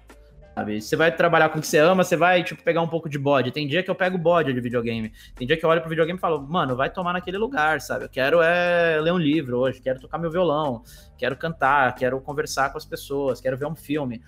E isso é natural, cara. Acho que todo trabalho é assim. Mas se você já tá numa faculdade, você não tá feliz com o teu curso, você não se vê trabalhando, eu acho que vale o questionamento. Claro, você pode encontrar, você eu acho que até o Gui foi perfeito no que ele falou. Você não necessariamente vai precisar ter o diploma para trabalhar com uma coisa que de repente no futuro possa vir a ser seu, seu ganha-pão. Mas certamente diz muito sobre quem é você naquela fase. Então, esses sete anos que eu durei, bati cabeça aí com computação, eu aprendi a desenvolver, eu cheguei a lançar alguns jogos para celular e tal, fiquei super feliz na época, cara. Só que o que me fez literalmente enxergar com outros olhos foi que em 2012 para 2013 eu descobri que eu tenho uma doença que não tem cura, que ela pode ocasionar a degeneração das minhas retinas. Então eu faço cirurgia esporádica a cada mês e meio, dois, três, quatro, cinco meses. E, cara, eu tava no auge ali dos meus 25 para 26 anos, saber que eu poderia potencialmente ficar cego, aquilo mexeu com a minha cabeça. Mexeu, assim, do pior jeito possível. Aí comecei a pensar em aquela coisa bem carpedinha, de tipo, pô, tem que viver cada dia como se fosse o último e tal. E eu sempre gostei de redação de português. Eu tava nas. Claro, eu me dou bem com matemática, amo exatas e tal, mas, cara, redação sempre foi uma paixão. Escrever, falar, eu sempre fui chato pra caramba e tal. E aí é, eu falei, ah, meu, eu tô em São Paulo, vim aqui. Eu tinha acabado de perder minha avó também, foi uma maré ruim pra caramba de 2013 pra frente, assim. Eu vim aqui pra ficar um pouco com meu avô e acabei me. Vim tocar nos barzinhos, juntar uma grana e tal. Juntei uma graninha, prestei o vestibular da Casper, passei, cara. E aí eu falei, mano, quer saber? Foda-se, vou fazer jornalismo. Meu pai queria, mano, dar um tiro de 12 lá de Poços de Caldas aqui em São Paulo, que ele tava em Minas na época. Onde já se viu? Quarta faculdade que você vai fazer você não se formou? Puta que pariu, não sei o que lá. Só que assim, eu falei, ai pai, eu vou fazer um ano, cara, vamos ver qual é. Tipo, eu nunca mudei de área, de certa forma. Engenharia e ciência de computação tá ali do lado, né? São áreas co-irmãs e tal. E aí eu acabei fazendo, e cara, quando entrei na Casper, eu lembro que a galera da minha turma, inclusive um beijo pro Diego e pro Matheus, que hoje em dia estão lá no IGN Brasil. A gente até tem um site juntos, mas por razões aí do destino, a gente acabou deixando ele em pause, né? Porque agora eu, como assessor, e eles dois no IGN, teria um conflito de interesse. É, a, gente, a gente já tava na turma, mas assim, a galera era muito nova. A galera tinha 16, 17, 18 anos, e eu já tava com 26 lá quando eu entrei. E aí consegui um estágio na extinta revista Info, cara, no meu primeiro ano de Casper. E eu lembro que assim, eu não me lembro, não dá para falar da turma da manhã, mas da noite eu fui um dos primeiros a conseguir estágio, muito por causa da minha idade, porque eu era mais velho e pela minha experiência e bagagem que eu tinha com tecnologia. Eu enxergava o mundo de tecnologia com olhos diferentes, porque eu era desenvolvedor, então eu não enxergava do mundo da redação. Eu conseguia entender o que eles querem dizer com os processadores, com as arquiteturas e tudo mais. É, isso me jogou para frente. Então, por isso que eu falo e repito que o que o Guilherme falou é perfeito. Cara, hoje em dia você pode estar estudando uma área tal, e talvez essa área que você está estudando, que hoje em dia você não enxerga utilidade, daqui 5, talvez 10 anos possa ser a, o teu diferencial no teu currículo. Nunca é tempo perdido. E aí fui passando, cara, acabei passando por outros veículos, então acho que a questão da formação vai estender demais. Mas o que eu quero, acho que é mais importante trazer nisso é que relações públicas você pode trabalhar mesmo não tendo diploma. Tem um colega que, eu, que já trabalhou, inclusive, comigo como relações públicas, é, ele não tem formação. Ele não é formado em letras, ele não é formado em jornalismo, ele não é formado em relações públicas, mas ele faz o trabalho muito bem, escreve bem tudo mais. Tem muita gente, inclusive, trabalha em revistas até hoje que não tem formação. Eu, eu vou defender isso, cara. Eu acho que é muito particular de cada um. Eu defendo que eu acho que estudo sempre é uma coisa boa, você sempre vai ter algo a aprender. Eu, hoje em dia, estou fazendo MBA agora em marketing, mas assim, é, eu gosto, eu sempre, como vocês podem ver, né, mesmo nos sete anos eu não desisti. Então, assim, eu acho que é importante, conhecimento nunca é demais. É uma coisa que ninguém nunca vai roubar de você. Então, se você quiser, tiver um dinheiro sobrando, invista em conhecimento, mesmo que seja nesse momento de pandemia, em um ensino à distância. É, certamente você vai tirar algo de produtivo disso e vai é, melhorar né, a tua condição profissional em algum momento da vida, seja a curto prazo ou a longo prazo. Isso que o Vitor falou é bem verdade, assim, eu acho que não dá para defender a duras pedras que você não precisa de uma faculdade para exercer uma profissão, mas é isso, são conhecimentos, é uma bagagem, é gente que você conhece, é manha que você descobre. É, estudar é um negócio muito bom por isso, né? Você chega em outros contextos, você fura bolhas, você fura estatística. É o tal do então networking, então... né? É o networking Exato, cara. Faz. Você começa a chegar em lugares diferentes que você não chegaria entre aspas, por conta, né? Assim, meio que faculdade acaba servindo como um atalho que você consegue, que nem o Victor falou dos meninos lá do IGN. É, você sempre vai conhecer alguém que vai acabar ficando muito próximo, que você vai trabalhar, seja do mesmo lado do balcão, no caso, eu tenho amigos em assessoria também com um tema muito próximo, tech, games, então rola uma troca de mailing, aí tem também a galera que tá em redação, você fala assim, ô fulano, você não quer quebrar uma para mim e fazer uma matéria assim, assim assada, aí se bater com a ideia que ele tem, com o editor, com o editor dele e tudo mais, às vezes rola, então, assim, é muito uma via de mão dupla, assim, você faz um investimento, mas você consegue muita coisa. É, eu, por exemplo, nessa minha turma da Casper, cara, formou gente que até hoje tá super famosa. Eu estudei na sala do Lucas Estrábico, que é o Cartolouco, por exemplo, que tava até pouco tempo atrás aí na Fazenda, sabe? Aí você fala, mano, que loucura, esse cara tava bêbado comigo nas festas da Casper 3, 4, 5 anos atrás e agora tá na fazenda, sabe? Mas assim, é só um exemplo, sabe? Tem o Diego, que nem eu falei, que tá no Gênio, o Matheus, enfim, tem uma galera. Você olha o, o outro Matheus Meirelles, que tá hoje em dia como apresentador da CBN. É, e assim, são pessoas que você vai conhecendo, você vai fazendo esse networking, que hoje em dia no meu trabalho me ajudam demais, cara. É exatamente o que o Gui falou. Você quer fazer uma pauta, às vezes, a gente chama muito isso no linguajar de RP, né? Pauta bunda, que é aquela pauta mais difícil, que você sabe que é, mano, é muito difícil de alguém publicar mas é aquele brother teu que possivelmente vai publicar, cara, que você vira e fala, ó, publica essa que na próxima a gente combina, alguma exclusiva, a gente tenta, sabe, dar um jeitinho e tal. E essas coisas, quando você não tem é, a faculdade, você vai ter que desenvolver isso de algum outro jeito para ser um RP. Porque, assim, eu acho que jornalista não necessariamente tem que ser um cara super ultra comunicativo, mas um RP tímido eu acho um pouco mais complicado. não vou dizer que é impossível, talvez o Gui, não sei se concorda ou discorda, mas eu acho que RP você tem que ser pelo menos médio para muito extrovertido. Você tem que ser uma pessoa que, tipo, mano, meu cliente liberou agora um jogo e tal, não sei o quê, nove e meia da noite, puta que pariu, como é que eu vou ligar para aquele veículo? Não, você é louco. Aí você vai falar, não, cara, vamos tentar, tentar não custa. Vou tentar ligar pro brother lá, o máximo que acontecer é mandar para aquele lugar. Só que uma situação de vida ou morte é uma oportunidade que você sabe que o cara vai ficar felizão. Se for uma oportunidade bunda, eu não vou ligar pro cara nove e meia da noite, claro, tá? Quem estiver me ouvindo. Mas vamos supor, é, vamos pegar o caso do FIFA de novo. Ah, é o, é o FIFA novo que tá para sair, o cara vai receber com dois dias antes, mas assim, para isso eu tenho que passar algumas informações para ele por telefone. Cara, provavelmente é do interesse dele, você vai ligar, só que é aquilo, você vai ligar num horário ruim e você não pode ser tímido, você tem que ser ali um vendedor, né? É exatamente isso, tem que saber a hora certa, com quem falar. Eu concordo bem com você. Às vezes o jornalista ele pode ser uma pessoa mais da dele, mais objetiva, que vai escrever textinho dele. Mas RP, cara, é o cara que vai ter que ser ligeiro, vai ter que ter jogo de cintura, vai ter que saber coordenar tudo, saber com quem falar, a hora que falar, o jeito que vai falar e tudo mais. Eu mesmo era uma pessoa muito tímida até entrar na faculdade, então eu meio que me forcei a ir soltando. Então, assim, minha mãe, pessoas que me conhecem, me conhecem há mais tempo, percebem a diferença, assim. Cara, isso é essencial, assim. Na época que eu tava em redação também. Você vai ali no evento, pô, precisa de uma pauta assim, assim, assado. Eu lembro bem na BGS no passado, eu só conheci o pessoal da Rosa Reis, que era ali Razer e HyperX, e eu precisava fazer uma pauta sobre os eletrônicos da feira. Cara, eu fui de stand em stand, batendo de porta em porta, assim, ou oh, tem um assessor aí, tem alguém que possa me ajudar? Aí eu consegui construir uma matéria com gente que até então eu nunca tinha nem contatado, sabe?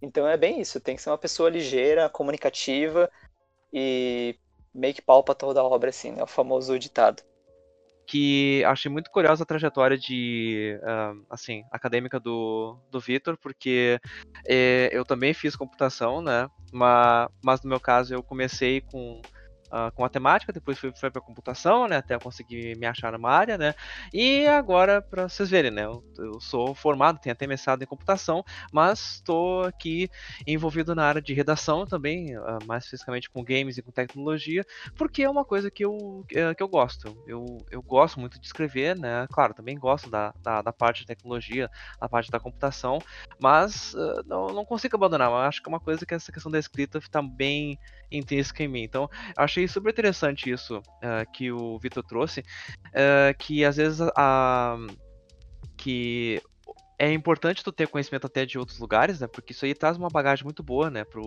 a parte de, de, assessoria de imprensa, né? Então tu já tem, já traz uma expertise de outro lugar uh, ah, para tu poder uh, uh, juntar bastante coisa, né? Para tu ter um bom material, tu ter domínio sobre o que tu tá falando, né? Porque uma coisa é eu colocar um alguém que só fez uma faculdade de jornalismo, por exemplo, para falar sobre, sei lá, os novos processadores da AMD, por exemplo, né? E outra coisa é colocar, sei lá, uma pessoa que já teve muito contato com tecnologia para poder falar sobre eles, mas que também tem uma boa redação, né? Aí é um grande diferencial, né? Então isso eu acho super interessante.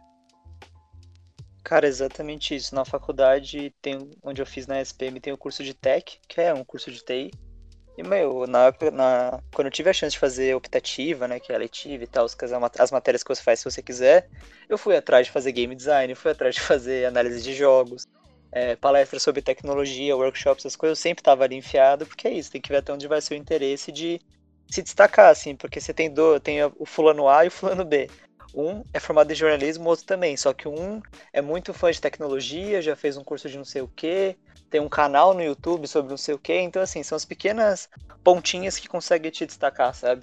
É um mercado muito competitivo, né, gente? Para quem tá ouvindo, eu não sei se você já trabalhou com jornalismo, se você que tá aí do outro lado tem interesse, mas eu não vou ser otimista. É um mercado que para cada jornalista formado não tem vaga suficiente. As redações estão cada vez mais enxutas, estão cada vez pagando menos, infelizmente, tá? Eu acho o mercado extremamente importante, é super desvalorizado, extremamente reciclado, mas é apaixonante. É, é, isso, é um mercado apaixonante. Eu, eu amo, amo, amo, amo é, redação, jornalismo e tudo mais. Se eu pudesse voltar, assim, todo mundo me pergunta, cara, você voltaria pro rádio? Cara, eu super voltaria pro rádio se eu pudesse. Mas a questão é, tipo, é um mercado incerto, cara. Você não sabe o dia de amanhã. Por exemplo, rádio eu trabalhava de madrugada, eu entrava duas horas da manhã, sabe, fazendo mil e uma coisas, produzindo pauta, ligando para político, organizando a pauta do dia seguinte, da semana seguinte, tentando achar histórias interessantes. Muitas vezes não é bem remunerado e você entrava é, de madruga de domingo a domingo. Então, assim, na época eu tava solteiro, era impossível achar alguém que pudesse sair comigo, né? Nem namorar, é sair comigo, cara. Eu dava assim, match com alguém no Tinder e, tipo, a mina passava um tempo já tava namorando. E assim, eu lembro que eu cheguei a ficar amigo de uma dessas meninas que falou, velho, eu não conseguia sair com você, porque você só podia sair comigo à tarde. E é isso, porque, pô, eu entrava duas horas da manhã, então eu dormia, sabe, até umas 11 horas da noite, acordava, tomava um banho, jantava, e quando era duas eu tava na rádio, cara. Então, assim, é, é uma vida desgastante, mas muito gostosa. Eu não vou falar que era ruim. É uma adrenalina sensacional. Você tá fazendo uma pauta, você tá fazendo história, cobrir eleição, cobrir qualquer coisa foda pra caramba. Só que, como tudo na vida, tem fases, né? E eu acho que é importante a gente respeitar essa fase. Essa fase que eu tive de desenvolvimento, que a gente estava até falando, o Luiz até comentou da experiência dele. Eu acho que a computação é uma área das mais maravilhosas que tem, porque você pode fazer muita coisa com tecnologia. Eu acho que ela está muito atrelada à redação, porque escrever um código não é muito diferente de você escrever uma música numa partitura, não é muito diferente de você escrever um texto. Quantos textos, quantos livros a gente já leu e falou, mano, esse cara é um gênio. Quantas músicas você vira e pensa, pô, a batida dessa música, a letra dessa música, a estrofe, tudo. E o código é a mesma coisa, cara. Então, assim, é, eu acho isso fantástico e são áreas que, né, infelizmente, você tem que pensar muito. Eu acho que é uma decisão importante, mas acima de tudo, não se esqueça. Não é uma decisão para a vida. Nunca é uma decisão para a vida. Todo mundo fala, ah, você escolheu fazer jornalismo. Cara, quatro anos. A nossa vida, se Deus quiser, você vai viver até 60, 70, 80, 90 anos. Você pode fazer outra faculdade, você pode fazer uma especialização, um mestrado. Então, assim, o mundo não para ali, né? A Terra não é plana, gente. A Terra é redonda, tem muito tempo, tem muita coisa para você poder estudar.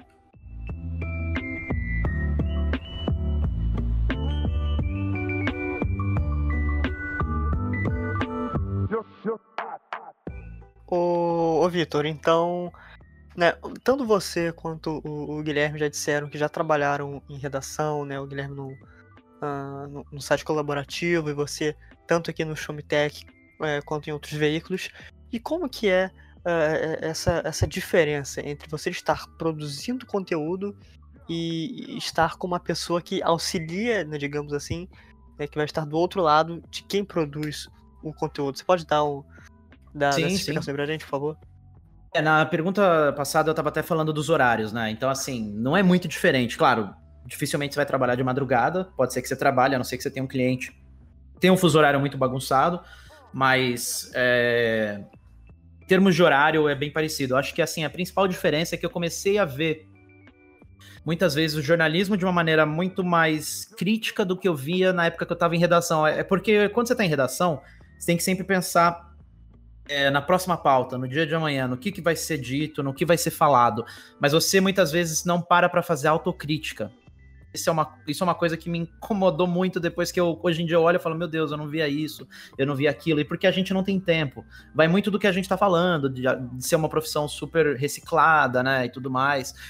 E, cara, não tem jeito. Num dia que você tá entrando de madrugada, trabalhando que nem louco, produzindo uma, é, uma porrada de matéria, tentando pensar no dia de amanhã, é difícil. Eu acho que assim, vamos tentar, eu vou tentar ser prático. Redação. Eu tinha um medo que hoje em dia eu não tenho como relações públicas. Redação eu tinha medo de, tipo, amanhã ser demitido. Esse sentido. Como assim? Não é ser demitido por não estar fazendo um trabalho bom. É porque não tá mais rendendo dinheiro. Porque eu ali sou, posso ser um fardo, vai ter um passaralho. Vocês já devem ter ouvido essa expressão. Quem nunca ouviu, passaralho é uma. Que eu posso dizer, é uma, não chega nem a ser um neologismo, é uma coisa que já está no vocabulário, principalmente dos jornalistas, que é quando acontece uma demissão em massa. Uma demissão em massa não necessariamente de 100 pessoas, pode ser de 5, de 4, mas assim, mais de uma pessoa que foi demitida porque o veículo não está rendendo por algum motivo qualquer que seja, ninguém está mais comprando revista, ninguém mais ouve o rádio, ninguém mais assiste a TV, não está mais vendendo espaço de merchan e tem que mandar o pessoal embora. Isso não vou dizer que não acontece com relações públicas, mas muitas vezes para você ser demitido com relações públicas é porque o cliente saiu da casa, tá indo para uma outra agência, ou porque, claro, você pode ter feito alguma merda a ponto de você ser demitido, mas assim, é um tipo de medo que você não tem. Eu não sei, você concorda comigo, Gui, nesse sentido? Esse tipo de medo?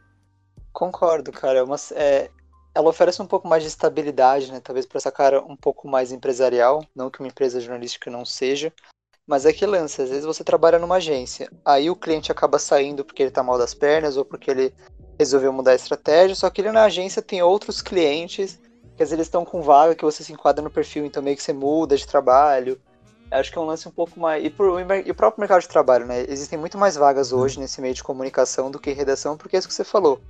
A gente vive uma realidade de muitos freelas, muitos estagiários, então assim, o mesmo cara ele trabalha em três veículos diferentes ou às vezes ele só tá ali fazendo uma ponta e depois ele não vai fazer mais nada. Porque infelizmente é isso, o meio jornalístico ele é muito volátil, tudo acontece muito rápido e acaba dependendo né, do dinheiro de patrocinador, do dinheiro de rentabilidade de retorno. E é tudo bem complexo que a assessoria nessa carinha mais de empresa consegue segurar um pouco mais, né? Oferece um pouco mais de estabilidade. Por isso que a galera acaba, forçado ou não, acaba indo para assessoria mais por isso.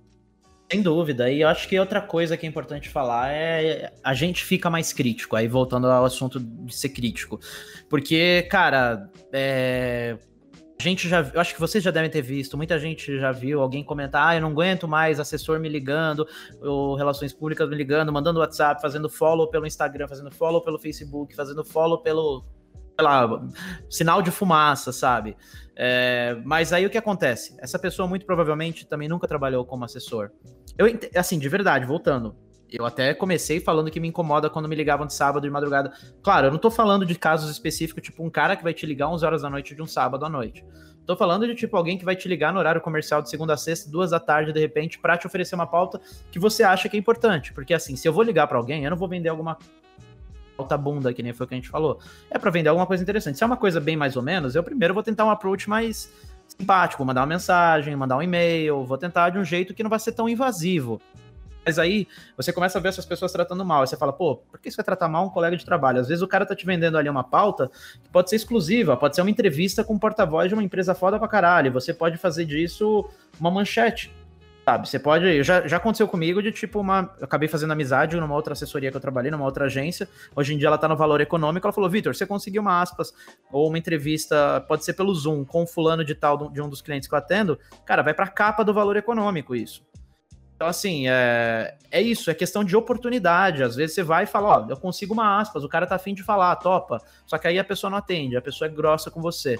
Então você começa a ser crítico com alguns editoriais, você começa a ser crítico como a maneira que a redação trabalha. Você começa a ver vários colegas que vivem de dar Ctrl-C, Ctrl-V no release. Isso, de verdade, muita gente acha que é ruim. Eu acho isso a coisa mais maravilhosa que tem, porque o cara tá colocando ali exatamente o que o meu cliente quer que coloque. Linha por linha, sabe? Ipsilitris. Então, assim, é... Jornalismo, eu acho isso complicado, né? Porque ali é bastante publicitário. Mas é, aí entra numa questão que, cara, eu adoro falar disso, mas acho que é um tema que vai prolongar demais o episódio. É a questão de se existe ou não jornalismo de games, né? Se a pessoa tá dando só um Ctrl-C, Ctrl-V no release, é um tanto quanto questionável, né? Mas também eu sei que a gente não pode tratar isso como 880, porque grande parte das desenvolvedoras nem estão no Brasil.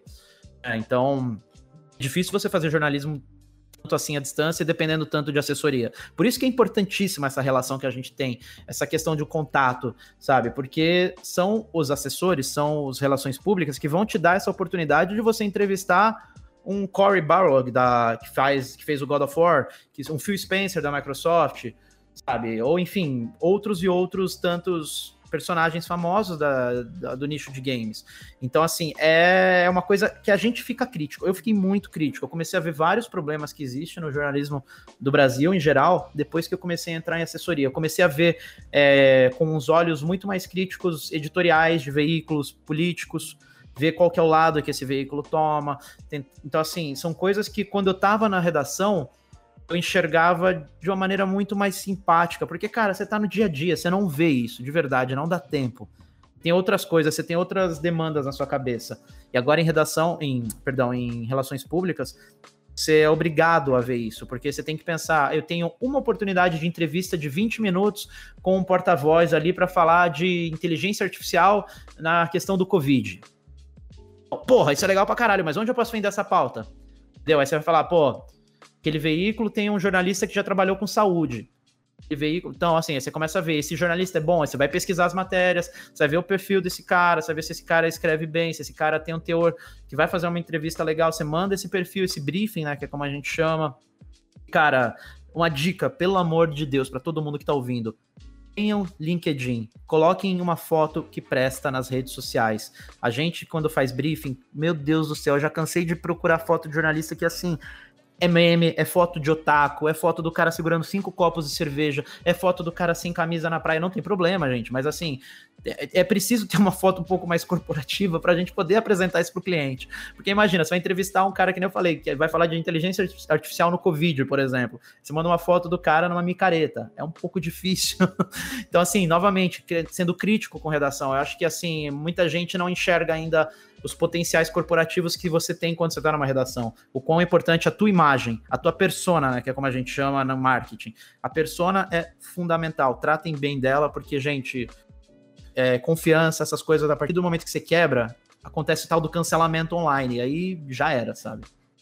É, por favor, Felipe, tira qualquer foto que tenha tu com teu bigodinho. Por favor. Não, não, não, não, não. O meu bigodinho é o charme. Imagina se o Vitor me apresenta para alguém é da EA, o cara vai ver o bigode e vai falar, não, porra, esse cara aí eu, eu tenho que falar com ele. Eu acho que o Gui Aí... já deve ter passado por uma situação parecida, de pegar alguma foto e falar, meu Deus, esse jornalista não tem uma foto que presta, cara. Jornalista, cara, influenciador, às vezes. É, tem muita gente que, nossa, é bizarro, assim, você pega a foto, o cara pegou do Orkut, sabe, 2007, é a mesma foto desde então, e você fala assim, bicho, como é que eu, eu botando essa foto no Word, ela já vai ficar toda pixelada, eu não vou conseguir fazer nada, assim. Mas é, é uma foto, cara, que a galera às vezes não tem a, a noção, assim. Não precisa, é o que o Victor falou, no LinkedIn, você não precisa ter uma foto super corporativa no seu Facebook, no seu Instagram. Mas se tiver no seu LinkedIn uma foto boa, uma foto apresentável, não precisa ser uma foto de terno e gravata, uma foto normal. Por exemplo, aqui a nossa, a do Felipe tem uns efeitinhos, não cabe muito bem. Agora a do Victor, que é uma foto mais neutra, tranquila, aí você consegue mandar super tranquilo, assim. Mas é, em um lugar você tem que ter uma foto boa, cara. Senão é a é a porta de entrada, né? Que a gente ouve muito. As redes sociais são perfis nossos, né? Somos nós, a nossa persona online. Então, tem que se portar como tal em cada rede e tudo mais.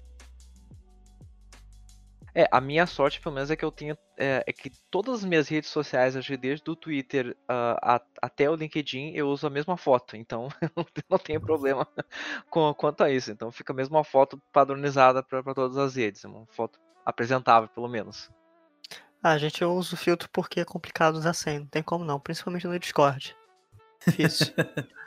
Não, não, mas assim, o que eu tô querendo dizer é mais porque tem muita gente que nem tem LinkedIn, cara, e trabalha em redação grande, sabe? E LinkedIn, cara, é, é onde tem vaga, é onde você mostra o seu trabalho, é onde você pode colocar quem é. Pô, quando a gente vai fazer esses perfis aí, tem uma oportunidade de viagem internacional, isso num plano sem Covid, claro. Você vai ter que falar, ó, o Felipe é um cara que já trabalhou ali, ali, ali, tal, tal, tal, tal, tal, tal. Qual o perfil do veículo dele? O veículo dele é assim, assim, assado. E a hora que você vai fazer isso, você tem que colocar uma foto, porque assim, vamos supor, é uma viagem internacional e o cliente não tem dinheiro para pagar duas. O cliente não vai poder mandar eu e o Felipe.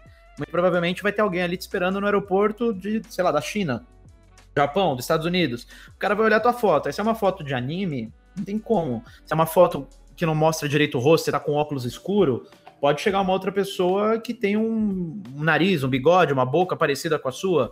Então, assim, é, é importante você deixar isso atualizado, mostrar isso, talvez muitas vezes em português, talvez em inglês também, sabe?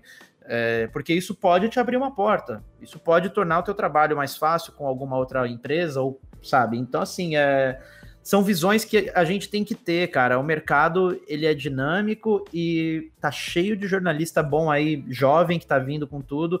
Você tem que manter o seu LinkedIn atualizado, se você quiser se manter atualizado no mercado também. Aproveita, inclusive, quando você tá num veículo grande, que nem eu, quando eu tava na CBN, cara, eu não usava o LinkedIn. Hoje em dia eu olho para trás e eu me arrependo tanto, velho. Tanta pauta legal, tanta coisa legal que eu fiz Só que na época, eu não, eu, sabe, eu nunca sentei para entender direito o LinkedIn. Então, hoje em dia, se eu tenho algo para falar para alguém que pensa em fazer jornalismo, é já mantém seu LinkedIn, posta, mano, fiz uma materinha besta aqui sobre, ah, três dicas no Assassin's Creed Valhalla. Beleza, publica lá. Publica no Facebook, mas sobe também no LinkedIn, mostra o que você está fazendo. É, é, uma porta de entrada, é onde um cliente, onde um contratante, como é que fala hoje em dia? Os headhunters, né? As pessoas que procuram talentos. É, os recruiters.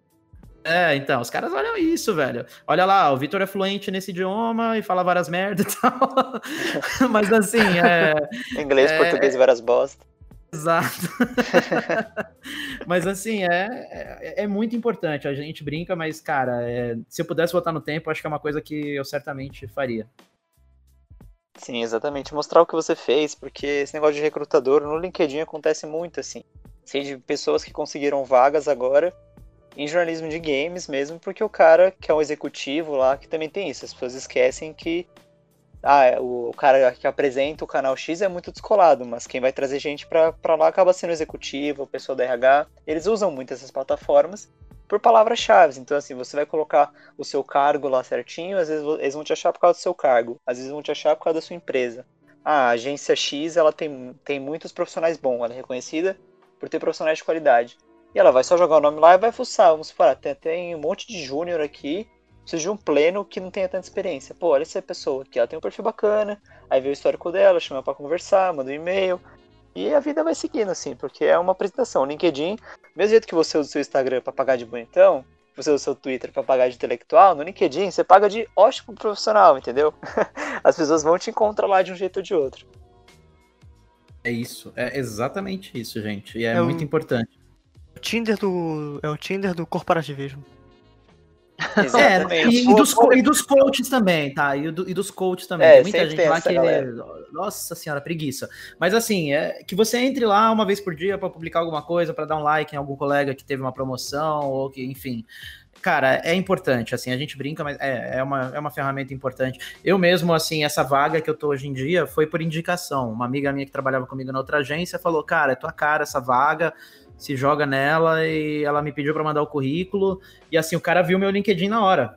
Antes dele me mandar o meu e-mail, o e-mail falando, ó, oh, Vitor, Vitor perfil, você tem interesse, me pedindo meu currículo, ele entrou no meu LinkedIn. Eu vi que tinha um cara estranho, que não era do Brasil, e aí eu volto a falar. Por isso que é importante quando você vai colocar o teu sobre, o teu about, faça em português e pelo menos, pelo menos em inglês.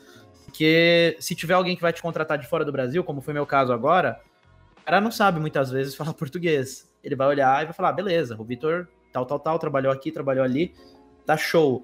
Perde tempo? Perde, mas, cara, vocês podem, de repente, numa dessa, acabar sendo contratado. Não tô falando vocês dois, Luiz e Felipe, mas alguém que tá ouvindo, tá?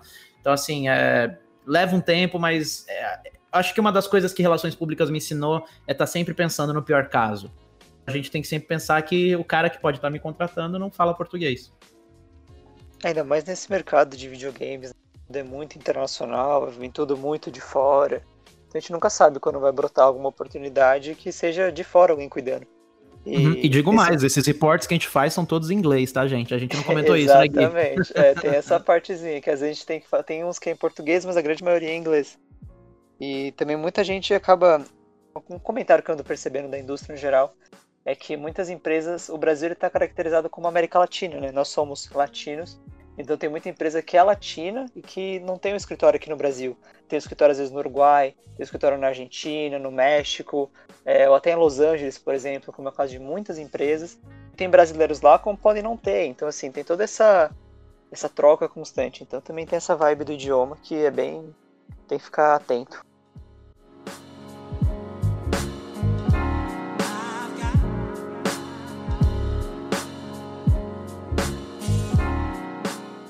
É, vocês podem falar sobre como que é trabalhar no PlayStation e na EA? Ou tem algum problema?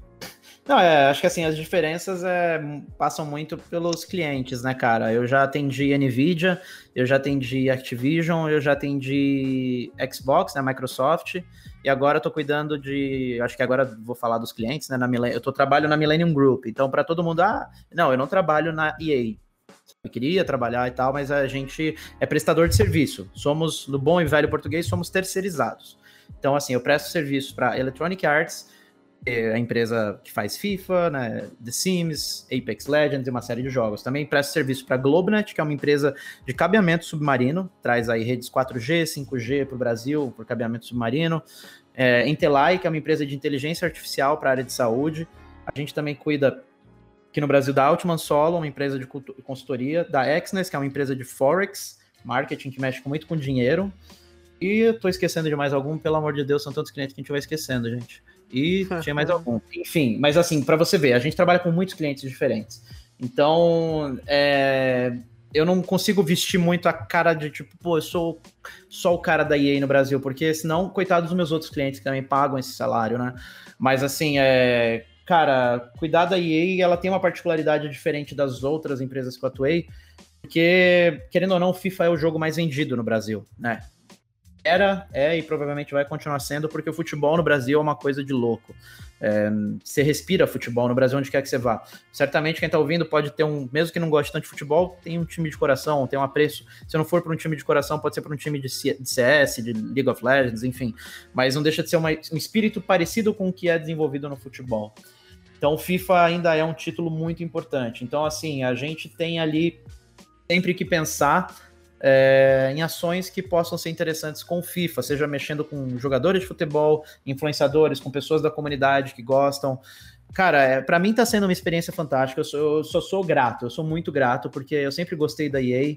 É, acho que a EA agora tá tendo uma visão muito bacana, cara, com todo esse mercado. É, no passado, é, muita gente falava mal, mas, cara, eu acho que não tenho que falar mal da empresa atualmente. Eu vejo ela dando um turnover muito legal. Olha o Star Wars que saiu ano passado, puta, mano, é um jogo fantástico para quem não jogou Star Wars Fallen Order, que é para quem gosta, eu que gosto de Dark Souls e de todo esse tipo de pegada. Você misturar isso com Star Wars é algo que eu nunca imaginava que fosse acontecer.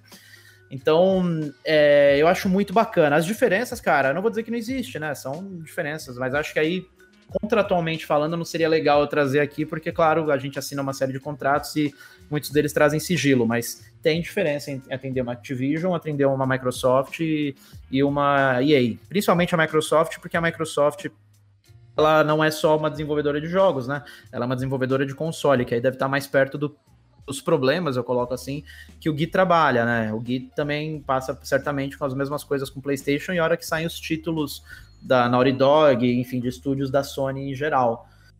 Mas, cara, são desafios. Eu, assim, o legal de trabalhar com isso é que cada jogo que sai é um desafio diferente. Então, assim, sai um FIFA, o desafio é um. Sai um, é, uma expansão de Apex Legends, o desafio é outro. Sai uma DLC, alguma expansão de The Sims, cara, o desafio é totalmente outro, sabe? O que eu gosto é que nessa agência que eu tô, particularmente falando, eu gosto muito da Millennium. Eles estão me dando um suporte fantástico, eles me dão muita liberdade, cara. Eu tive, por exemplo, recentemente a oportunidade de voltar para a CBN, não como jornalista, mas como tradutor. Eu traduzi simultaneamente uma entrevista de um desenvolvedor de The Sims para a CBN de Campinas. Foi uma coisa fantástica, cara, uma coisa que eu nunca tinha pensado que fosse acontecer. E isso aí é muito agradecimento, claro, à agência que me deu essa oportunidade, confiou na minha expertise aí de fazer essa tradução português-inglês e também da EA de confiar no meu trabalho. Mas isso varia de cliente para cliente, sabe? Tem cliente que muito provavelmente não fosse aceitar isso, iria pedir para contratar um profissional da área e tal.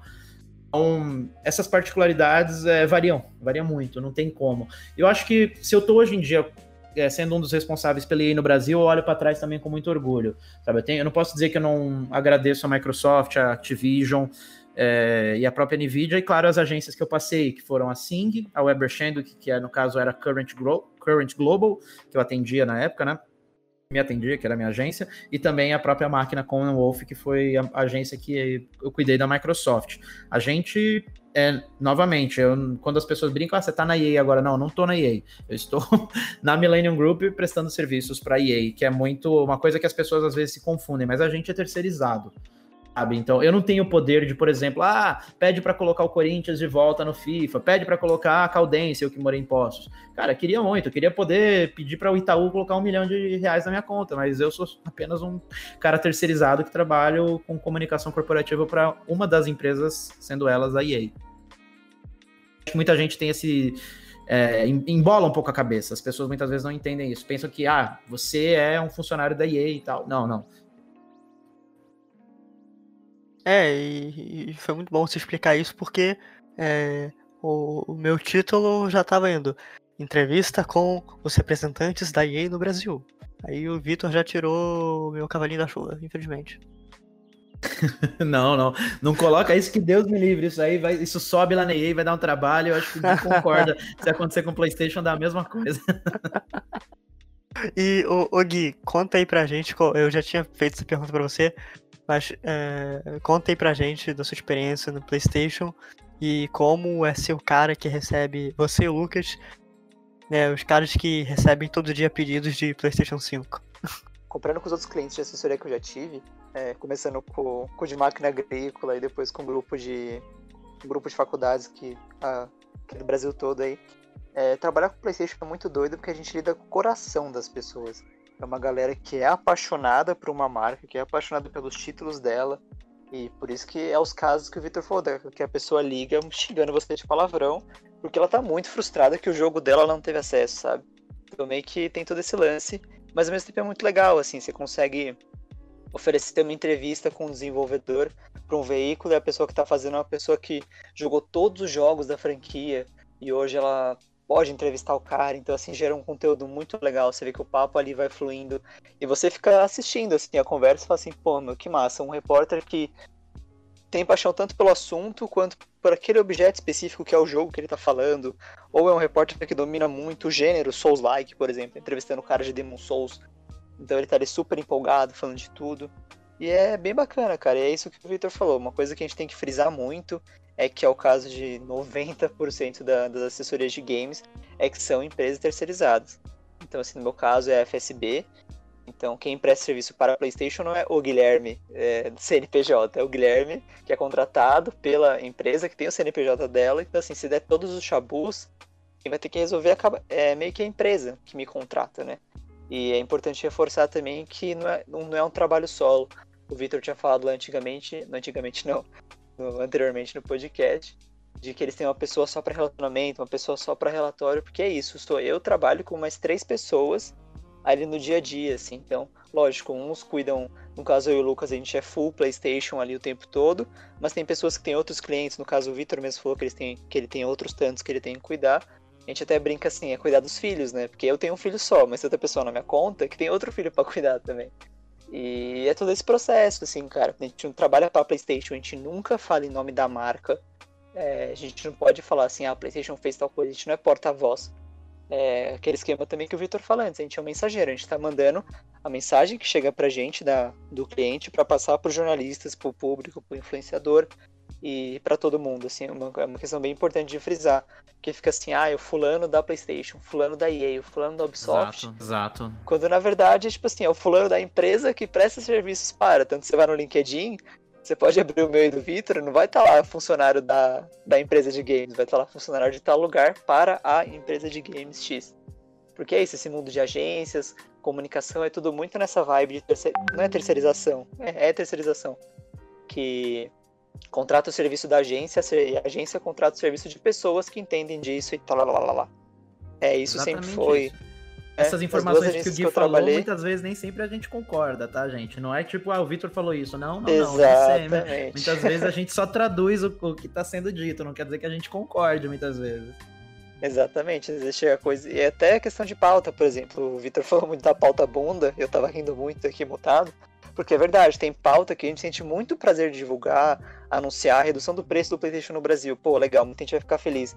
Mas tem a outra pauta lá que vai falar do código XPTO, que você fala assim, meu, ninguém se interessa por isso, mas a gente tem que rebolar, mano. Vamos dançar conforme a música e quem tentar o máximo possível de atingir pessoas e gerar um interesse em cima daquilo, né? Porque querendo ou não, é, é o capitalismo, é o interesse da informação, e todas as discussões de ética, mercado de publicidade, jornalismo, etc, etc, etc. Viu, pessoal? Os ouvintes que estão ouvindo isso estão reclamando que, ah, não receberam PlayStation. Gente, o Guilherme não é o Yuji, ele não vai ver PlayStation pra todo mundo, tá? Calma, não é assim. E é bom frisar que eu não ganhei o PlayStation também, porque tem gente que acha ó, vi, isso. Vi, ó, viram só? De, esses ficam querendo, gente, mas nem ele conseguiu um, um PS5, gente. A galera Olha acha que você ganha as coisas pra você estar tá na conta, na verdade não, casa de Ferreira espeto de pau. É, É olha, se só. dá uma chance, você pode testar, assim. Eu nem testei o PlayStation 5. Quem eu testei porque eu comprei o meu, não foi porque chegou, ah, deixa o assessor testar pra ele conseguir ter acesso. Não, não, não rolou, infelizmente. Mas é, é uma via, né? São muitas variáveis e caso a caso. Exato. E pra esse cara que me ligou mandando eu tomar naquele lugar lá pedindo Xbox, também vou te avisar a mesma coisa. Eu também não ganhei Xbox, tá, amigo? Eu falei pra você aquele dia e continuo sem ganhar Xbox. A mesma coisa. Já que o Gui falou do PlayStation, eu falo de Xbox também. No caso de empresas de produtoras e tal, às vezes a gente até consegue pegar um código, porque, assim, na minha opinião, eu acho fundamental, pelo menos um da equipe ter, porque acontece, gente. Não vou mentir, não é papinho. Pode acontecer sim de dar uma bucha com algum jogo e a gente tem que simular aqui no local, cara. Ah, tem uma palavra que eu quero saber como é que é traduzida e tal. E você não tem aí o guideline do, do jogo online, um PDF para saber linha por linha de como que tá a tradução. Aí você tem que testar. Mas assim, eu vou ser bem sincero com vocês. Tem jogo que a gente já chegou a receber tão pouco código, não, não necessariamente da EA, tá? Com qualquer outra empresa que eu já tenha trabalhado. Eu não peguei pra mim. Eu falei, cara, tô com 20 códigos aqui pra mandar pra imprensa e influenciador. E não preciso nem dizer, né, gente? 20 códigos não é nada. Não dá nem pra fazer sorrir. Tipo, não atende nem os veículos prioritários. Então, assim, imagina dividir isso entre veículo de imprensa e influenciador. Falei, eu não vou ser o cara que vou pegar um pro meu prazer. Uma hora eu compro esse jogo aí, se for legal mesmo, e beleza. Então, assim, é, é, é difícil, é difícil, tá? Sentido. E a- aproveitando que tá nessa, a- que a gente tá nessa vibe de, da questão do- dos códigos e tudo mais, ah, uma perguntinha que não, não estava na nossa pauta aqui, mas acho que acho que bem interessante eh, é perguntar tanto pro Vitor quanto pro, o- Gui. É, vocês já tiveram algum caso, certamente já deve ter tido, mas ah, com que frequência vocês têm casos, por exemplo, de algum veículo de comunicação, por exemplo, que fica pedindo produtos, produtos ou chaves de jogos específicos e, por exemplo, acabou não dando nenhum feedback assim para vocês. Vocês têm muitos casos disso de a- acaba que ah, tem só aquela comunicação de pedir o, o jogo, a coisa, mas nunca dá nenhum feedback para vocês. Ah, não- Se diz se não produziu nenhum conteúdo. Exatamente, é, exatamente. Ahn, cara, depende do cliente. Depende muito. É, tem cliente que lida melhor com a questão de. Eles chamam de enviar por goodwill, né? Que seria tipo uma boa relação. E tem cliente que é muito. é, que depende muito de reports, né? Dos relatórios. É, pegando o caso da EA, a EA eu trabalho muito com relatórios, cara, de tipo produção mesmo, né? É uma coisa que é, eu tenho que justificar cada código enviado. Então, é, a gente fica em cima do, assim, dos veículos, porque a gente também não recebe uma pilha de código gigantesca e faz parte. É, já aconteceu de tipo ter jogo no passado que não era da EA, mas que a gente recebeu tipo mais de 200 e a gente mandou e claro, nesses 200 códigos a gente trabalhava os relatórios, mas assim, os que não produziram, é, a gente ia vendo a lista de prioridade. Porque é, a maioria dos veículos que a gente chama de Tier 1, né? Tier seria tipo alto escalão, seria tipo a primeira leva, os veículos mais importantes. A maioria dos veículos Tier 1, cara, eles produzem o material. Pode ser que às vezes demora. Não sai ali nos primeiros dois dias e tal, mas a maioria da galera é interesse deles produzir. Normalmente quem acaba não publicando são veículos menores. Aí a gente, claro, é, eu vou falar como que eu trabalho, acho que nem todo mundo trabalha do mesmo jeito, mas se no caso o meu cliente é um cliente que exige que a gente faça esses relatórios e que a gente produza esse tipo de coisa e que avalie como é que tá a porcentagem de envio e recebimento, essas coisas, e o veículo não publica, cara, a gente dá uma chance. Na segunda, se o veículo não publicar, cara, não recebe na terceira, vai ficar numa listinha ali, pelo menos comigo, até que o cara produza. Eu já cheguei a passar com isso na época na Activision, que eu mandei para um cara Call of Duty Black Ops 4, eu não vou falar o veículo. Cara, o Black Ops 4, para quem não lembra, era um jogo 100% online assim, querendo ser muito gente boa, mas em dois dias você faz uma análise disso. Você joga, não vou dizer análise escrita, mas você consegue testar todos os modos em dois dias. Você não precisa muito mais do que dois, três dias para testar. O cara foi me publicar um, um review do jogo com sete meses de, de, de, de- de delay, né? De atraso.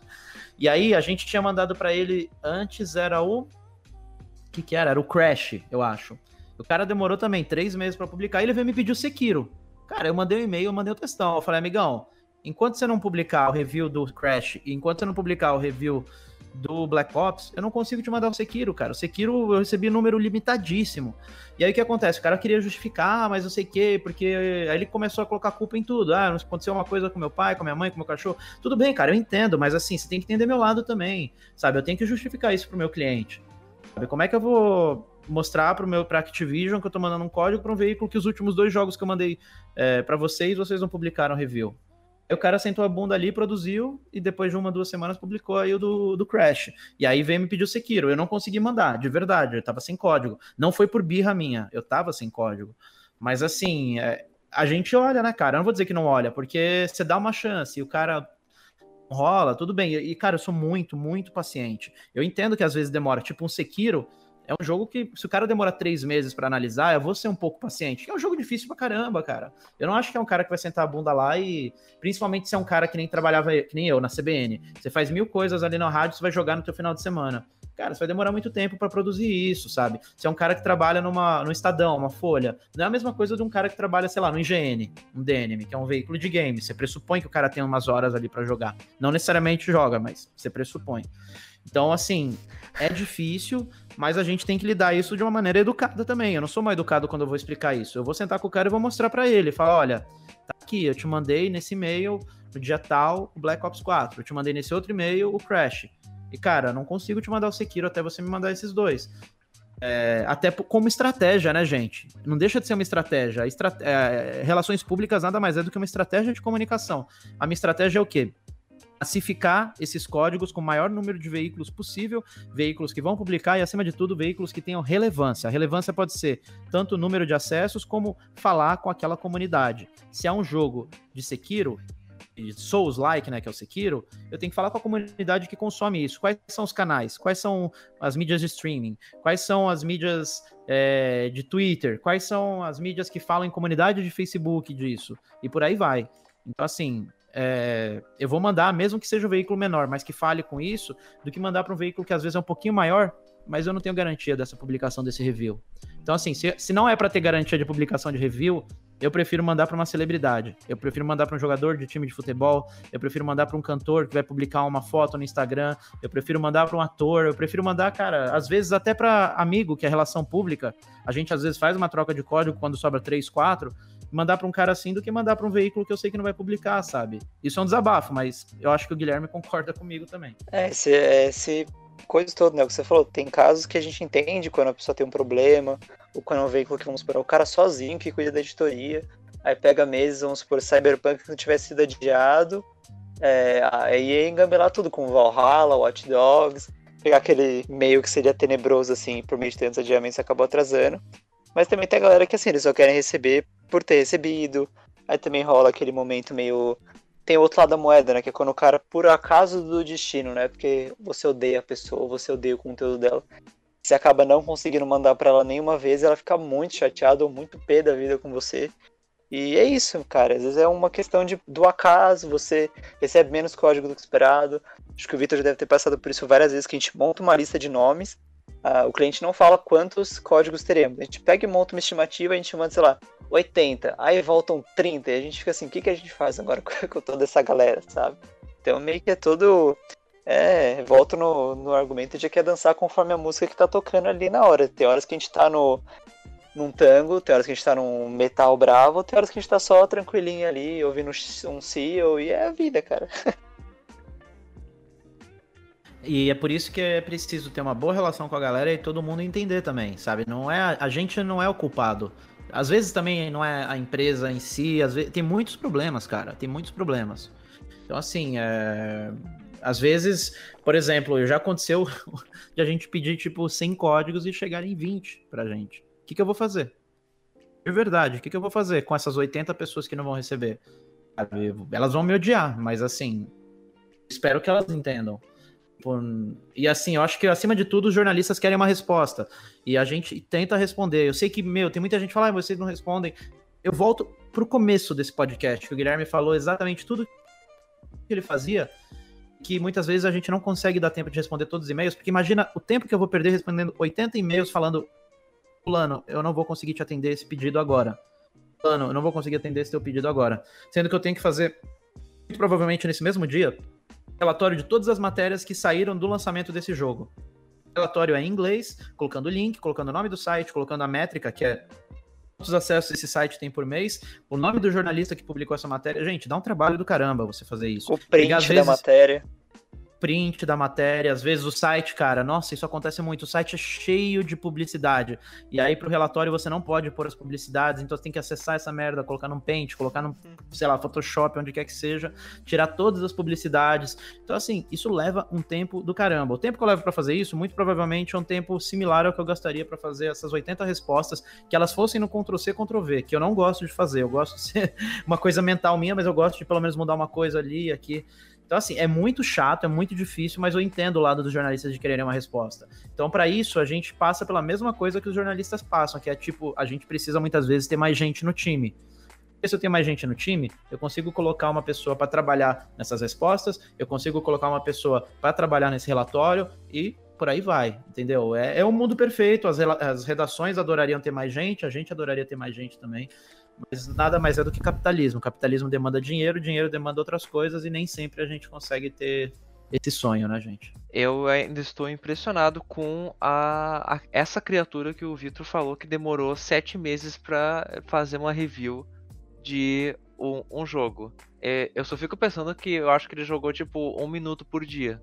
Só, só pode. Tipo, eu fiquei imaginando porque eu já fico preocupado às vezes quando eu atraso uma. Porque normalmente quando eu publico as minhas, eu tento sempre me mantendo no limite mesmo de no máximo duas semanas. Tá? Porque eu acho que se passar muito disso, eu, é, ao meu ver, eu acho que eu já perdi a janela assim de, de tempo hábil para aquela análise continuar, aquela matéria continuar ainda relevante para o público, né? Então eu sempre tento fazer o mais rápido possível. Claro, tem outras questões que tem que levar em conta, minha disponibilidade e meu, meu tempo livre. Mas, cara, sete meses! E o pior é o cara não vir reclamar e pedir mais jogo. É impressionante isso.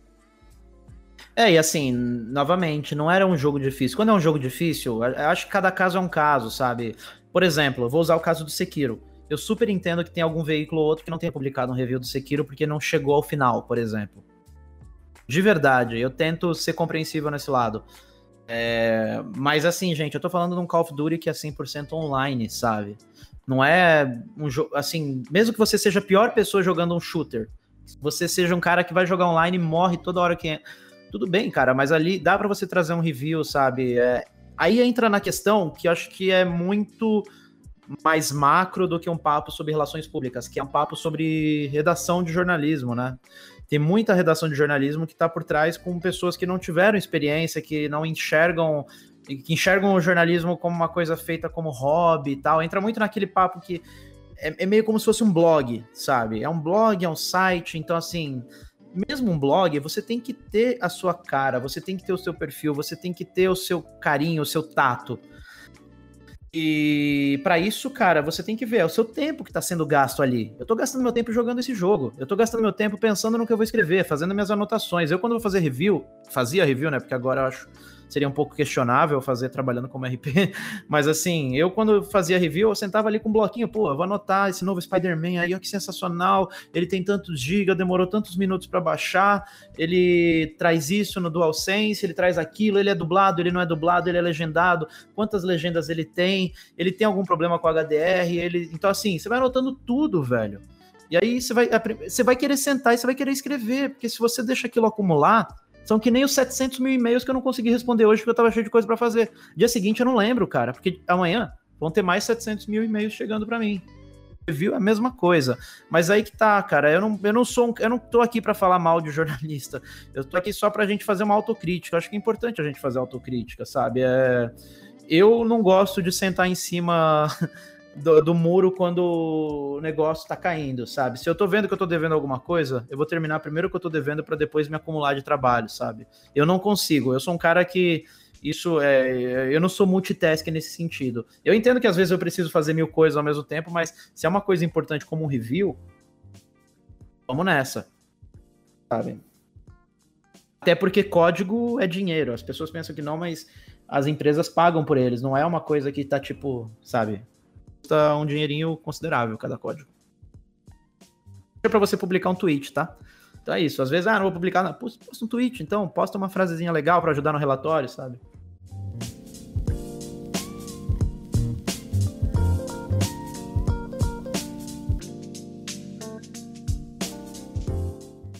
Ah, eu queria perguntar principalmente pro Gui, né? Uh, como que é. Não principalmente só pro Gui, mas o Vitor pode responder depois. Mas como que é, é, você, o relacionamento, né? Do, do profissional com essa empresa no sentido de, de anúncios e revelações, né? Por exemplo, é, eu sei que tem muita gente que acha que, ah, não, o assessor sabe do desenvolvimento do jogo tal desde tanto tempo. E, e- e como é que é isso né, pra vocês, né? E vocês sabem das coisas, acabam sabendo das coisas do tempo? Não, então é um, dois dias antes de um anúncio em um evento. Como é, como é que é essa, essa experiência de vocês sobre é, esse tipo de coisa? É, cara, varia muito de tanto de estúdio pra estúdio quanto de anúncio pra anúncio, assim. Porque, vamos supor, a galera deve achar que eu já sei quando que vai sair God of War Ragnarok, o que, que vai acontecer com o Kratos e com o Artreus. Eu não vou falar outra coisa do Artreus porque eu não sei quem já acabou o jogo. Mas enfim, não é, não é bem assim que a banda toca, sabe? A gente não sabe coisa com antecipação, foi aquilo que o Victor comentou lá no começo, que eu até complementei, que às vezes tem coisa que a gente vai ficar ali sabendo, vai receber o texto certo um dia antes, uma semana antes, 10 minutos antes, ou até a gente tem que esperar sair no post oficial do Twitter da empresa, anunciando pra gente poder soltar. E é bem isso, assim, tem muito esse mito. É, por exemplo, ai, quando que vai chegar a PlayStation lá no Brasil? Assim, cara, não tenho essa resposta. E se eu tivesse aquilo que a gente falou também, a gente não é porta-voz da empresa, a gente não pode falar pra você o que, que vai acontecer, porque a gente não sabe. Às vezes a gente não sabe, a gente não pode falar, a maioria das vezes a gente não tem informação, aí a gente vai até a fonte checar. Então, assim, é esse trabalho todo que tem essas variáveis, sabe? Que a galera acaba endeusando um pouco a figura do assessor, de certa forma, porque acha que ele tem realmente todas as respostas, que ele faz um joguinho ali, ele esconde, ele gosta do mistério. É, não é bem assim, é só esse lance de. Tem coisa que a gente sabe antes, tem coisa que a gente não sabe. E quando a gente sabe, quando a gente pode falar, a gente revela. É, é a vida, assim. Porque até então, se você abrir qualquer site de notícias de games, você vai ver algum rumor falando sobre algum jogo. É, alguns rumores chegam antes da gente saber de qualquer coisa. Então, tipo assim, tem um rumor que tava rolando em ju- junho de alguma coisa. Agora em dezembro a gente recebeu uma confirmação disso e o negócio vai ser anunciado amanhã. Então, assim, é muito esse negócio de insiders da indústria. Eu Acho que a maioria dessa galera no Sori tá longe de ser a galera de comunicação, marketing.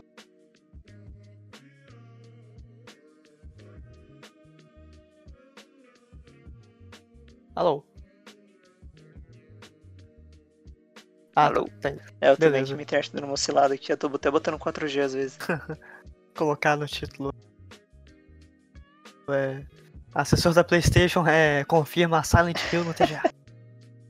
Assim, o único, o único caso engraçado que aconteceu no começo. Aconteceu foi esse ano? É, foi lógico que foi esse ano. Que a gente recebeu um documento sobre um jogo de tradução de termos, etc. Aí eu acabei pegando um pouco de spoiler assim da trama e eu fiquei, poxa, que saco. Eu não queria saber disso agora, sabe? Sacanagem. Mas é o tipo de coisa que acontece, assim, mas é do dia a dia, né? Não tem muito o que fazer. Aí eu acho que assim, o meu caso mais marcante foi o Sekiro. Que eu fiquei sabendo mais de um ano antes do, do lançamento, antes do anúncio e tudo. Assim, foi surreal. Na verdade, eu fiquei sabendo meses antes do anúncio, né? Um ano antes do lançamento, porque ele lançou no ano seguinte. É, cara, é, é, uma, é uma coisa muito legal, né? Eu, eu, eu, assim, eu acho que isso é uma das partes mais. é- é- é- chega a ser uma antítese, né? Você gosta e você odeia, porque é uma coisa que você ama, mas você não pode falar nada. Sabe? É, ainda mais voltando aí um pouco a falar dos meninos que estão agora no IGN. Parando pra pensar, pô, eu tinha um podcast, né? Eu tinha um programa de rádio. A gente tinha o primeiro programa de rádio, olha só. Eu, Matheus, o Diego e o Leandro, que é um amigo nosso. Nossa sala, a gente foi da turma que criou o primeiro programa de rádio de um programa de games no Brasil. Então, assim, eu falei, caralho, que legal. Aí você para pensar, pô, eu queria muito falar sobre isso com esses meninos, mas eu não posso, né? Por razões contratuais e por vários, vários problemas. Mesmo que eles estivessem em outro tipo de trabalho, que eles estivessem trabalhando em uma área totalmente diferente de jornalismo, nem estivessem trabalhando com comunicação, estivessem vendendo bolo, não importa, cara. Não posso falar.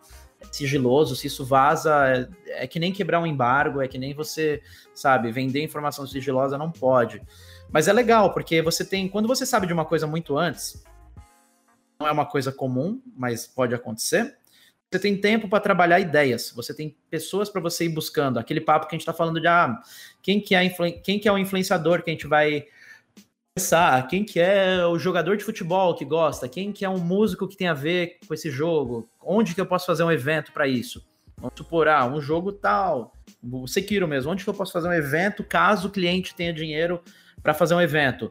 Como que vai ser esse evento? A gente vai simular uma batalha de samurai, a gente vai colocar as pessoas para aprender a dar, sabe, mexer com katana e tudo mais. Então, assim, tem que pensar nisso tudo, porque o budget pode ser curto, né? A grana pode ser curta, como a grana pode ser um pouco longa. Em caso de uma grana longa, você consegue já estar tá planejando, você já consegue antever isso. Então, é, é uma coisa gostosa. Não é comum a gente saber coisas muito antecedência, até porque é aquilo, né? Quanto mais pessoas sabem, melhor é. Já aconteceu de, tipo, eu ficar sabendo de coisas da marca que eu atendia por causa do Twitter. Os jornalistas revelarem, ou a própria marca revelar. É, é um pouco frustrante, mas eu entendo. Porque tem horas que, tipo, quanto menos gente souber, a chance do vazamento é mínima. Vou pegar o exemplo do Series X. Eu não sabia ano passado do Series X. Ninguém aqui no Brasil sabia, claro, acho que imagino que um ou outro na Microsoft soubesse, mas a agência não sabia. E, cara, não é um problema não saber. Eu acho que quanto menos gente souber nesse caso é melhor, porque, cara, pode vazar. Pode vazar por menor que seja. Sabe? Mas é, é aquela coisa, vamos evitar da merda, né? Então, é, eu fiquei sabendo na hora, tava tendo a festa da firma, olha só, antes da pandemia, a gente tava tomando umas cervejinhas, abri meu celular no Twitter e falei, putz, caralho, deu, começaram a me ligar e tal, não sei o quê. e eu tava ali, né, tomando minha cervejinha de boa e eu percebi que naquele momento eu precisava trabalhar, porque era um anúncio muito importante. Então, virei uma cervejinha, peguei um Uber e voltei para casa. Obviamente não tinha nenhum tipo de anúncio para ser feito naquele momento, né? Porque se tivesse, a gente teria recebido pelo menos o release para traduzir. Mas eu já sabia que se eu continuasse tomando cerveja, dia seguinte eu ia estar tá fudido, porque ia ter muito relatório para fazer e provavelmente ia ter um release gigantesco para traduzir. Ia mais de um anúncio de console. Então, assim, tem horas que a gente nunca sabe, tem horas que a gente sabe com uma certa antecedência. É, e eu acho que o gosto é, não é amargo quando eu não sei. É um gosto meio misto, mas eu entendo, cara, de verdade. Vamos supor, um lançamento de um videogame é uma informação muito pesada. Eu não sei o que o Gui falou, porque eu não estava conseguindo ouvir ele, mas é, se eu soubesse do Silent Hills agora no anúncio, no suposto anúncio da TGA, cara, é uma merda. Eu imagino, se ele estiver sabendo de algo, tipo, é uma situação muito ruim, cara, porque é aquilo que todo mundo quer saber, a informação sabe que vale ouro, mas é, cara, não dá, né? A gente não pode falar nada. Esse é o, a parte do nosso trabalho. Acho que essa é uma parte que traz uma certa responsabilidade, mas não deixa de ser uma, uma parte chata, né? Eu namoro uma influenciadora, então é a mesma coisa. Às vezes ela, ah, não sei o que eu falo, é amiga. Não, não, não, não. Não é porque a gente namora que eu vou te dizer.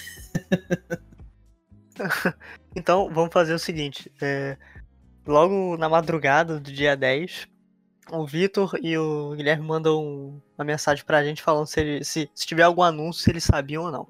Pra ver quem tá. quem é o melhor mentiroso do podcast. Olha virou Among só. Us, virou Among Us. Virou. quem impostou aqui? Nem esperou ah, ser. Eu diria mentiroso, eu diria comprometidos com seus clientes. Exato, Olha só. Exato. quando a gente fala assinar documento, é de verdade. Assim, a gente pega um documento, contrato de confidencialidade que chama, e tem um monte de cláusula lá que assim, se vazar alguma coisa e a fonte do vazamento foi eu, eu posso ser demitido por justa causa. Então, assim. E é processado um, é um... ainda por cima. Exatamente, tem o processo.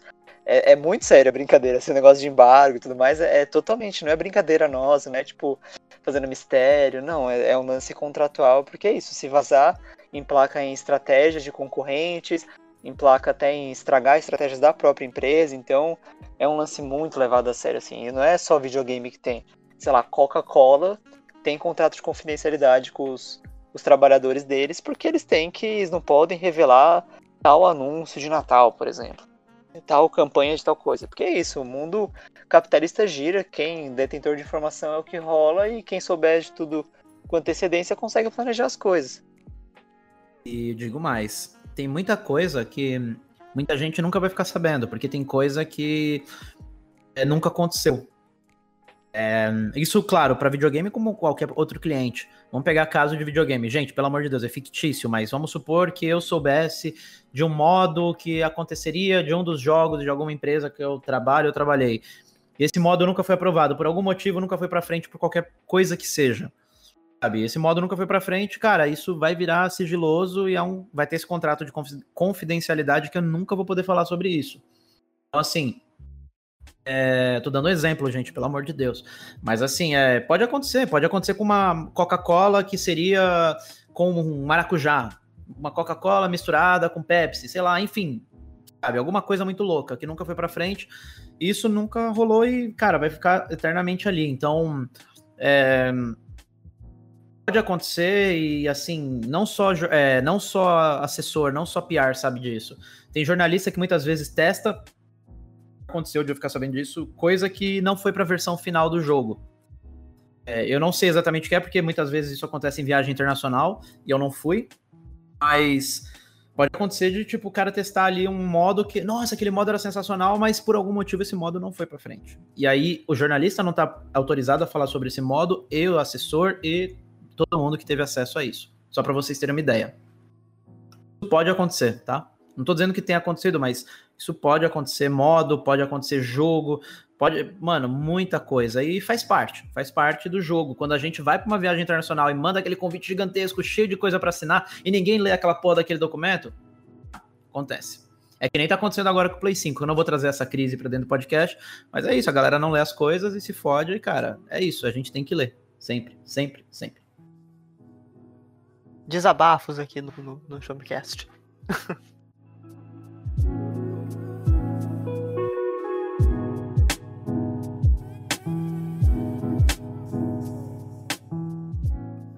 pessoal, depois desse belíssimo papo aqui com o Vitor e com o Guilherme, vai chegando ao fim o 16 ou 15 ou 17, porque eu não lembro a numeração, episódio do Show Me Cast. Ah. E o Luiz sempre faz esse barulho estranho dele que, meu Deus do céu.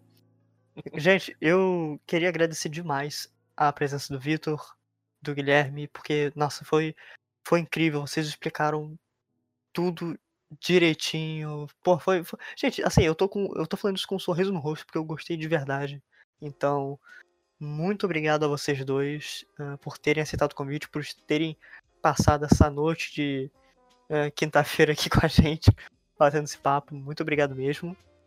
E uh, Gui, se você quiser né, se despedir aí, falar onde as pessoas podem se encontrar. É, primeiro eu queria agradecer muito vocês pela oportunidade, assim, fiquei muito lisonjeado de receber um convite desse. Porque é isso, tô engatinhando ainda nesse mercado de games no geral. E foi até que eu perguntei pro Felipe, ah, se não chamar outro assessor, porque eu por conta própria, com certeza, eu acho que ia ficar muito ruim. Aí eles falaram, não, a gente vai chamar o Vitor. Eu fiquei, porra, agora sim, mano. Chamar um cara que é responsa, tem experiência no negócio, então eu fiquei muito mais confortável. E é isso, queria agradecer, agradecer também o Vitor pelos papos, tanto de agora quanto de DM de rede social, que a gente já trocou umas ideias rápidas sobre a vida, assim. Um cara muito parceirão. E minhas redes sociais, para quem quiser me seguir, é Gui Underline Somadoce. Eu acho que o Felipe ou o Luiz vão colocar aí na, na descrição do episódio, que é muito mais fácil ler o meu sobrenome do que entendê-lo. Uh, e lá no meu Instagram eu faço uns videozinhos de vez em quando fazendo umas graças. É, preciso fazer mais. Tenho um podcast com outro amigo também chamado Matrix, que a gente vai falar de cultura pop, games no geral. E é isso, meu Twitter também é o mesmo arroba, meu LinkedIn para quem quiser se conectar profissionalmente. E quem pedir joguinho vai levar bloco. Ou não. Se vocês querem testar, vocês descobrem aí. uh, Vitor, por favor, suas considerações finais aí. Nossa, gente, eu tô até sem graça aqui. Obrigado, cara. Eu fiquei, fiquei tímido aqui com o que você falou. Pô, é, eu nem me considero um tão veterano assim, né, na área de PR, porque querendo ou não, eu tô há três anos, mas é, é muito aquilo que é, a gente não acho que o tempo é muito, o tempo passa muito rápido, né, cara? E as experiências contam, vão além do tempo, né? São as crises, são as coisas que a gente faz. E eu sou muito grato tudo, cara, por cada e-mail que eu troco com cada jornalista, com cada experiência que eu troco com outro assessor, porque inclusive vou deixar essa mensagem nesse bloco final, que acho que vale. Não pensem vocês que os assessores não conversam entre si. O jornalista que é chato comigo é impressionante como ele é sempre chato com todos os outros assessores. Eu já perguntei isso para mais de um assessor, falei, mano, esse cara te dá problema? Dá. E eu falando, esse cara te dá, puta que pariu, esse cara sempre dá problema. Então, assim, vou deixar uma frase de reflexão de uma profissional que eu não lembro o nome, mas em uma das palestras que eu assisti na Microsoft, na época que eu cuidava de lá da conta. Ela falou que você vai ser contratado pelas suas eficiências, pelo seu currículo, pelo seu dia a dia, de como profissional, mas você vai ser demitido pela sua vida pessoal, por quem você é. Acho que isso vale muito para a gente refletir no nosso dia a dia como pessoa. A gente tem que sempre tentar sermos melhores pessoas para que a gente possa depois sermos melhores profissionais. Se você é uma pessoa escrota, se você é uma pessoa ruim, você vai ser um profissional ruim. Não tem como. As coisas andam juntas, não dá para separar a pessoa do profissional. Então, assim, quando você está falando com um assessor, lembre-se que do outro lado tem um assessor, tem uma pessoa que pode ser teu irmão, pode ser o teu cunhado, pode ser teu marido, pode ser tua esposa, enfim, não importa. E são pessoas que têm problemas, que têm sonhos, que têm desejos, que têm anseios, e assim, não adianta você brigar com a gente, porque no final das contas o que vai acontecer? Você vai gerar uma antipatia conosco, e possivelmente, dependendo do nível da briga, isso pode subir até para o cliente. E teu veículo entra numa listinha de tipo, não vai receber mais nada a partir de agora porque está tratando mal, à toa. À toa. Eu vou dizer que isso não existe? Eu estaria mentindo. Isso existe às vezes.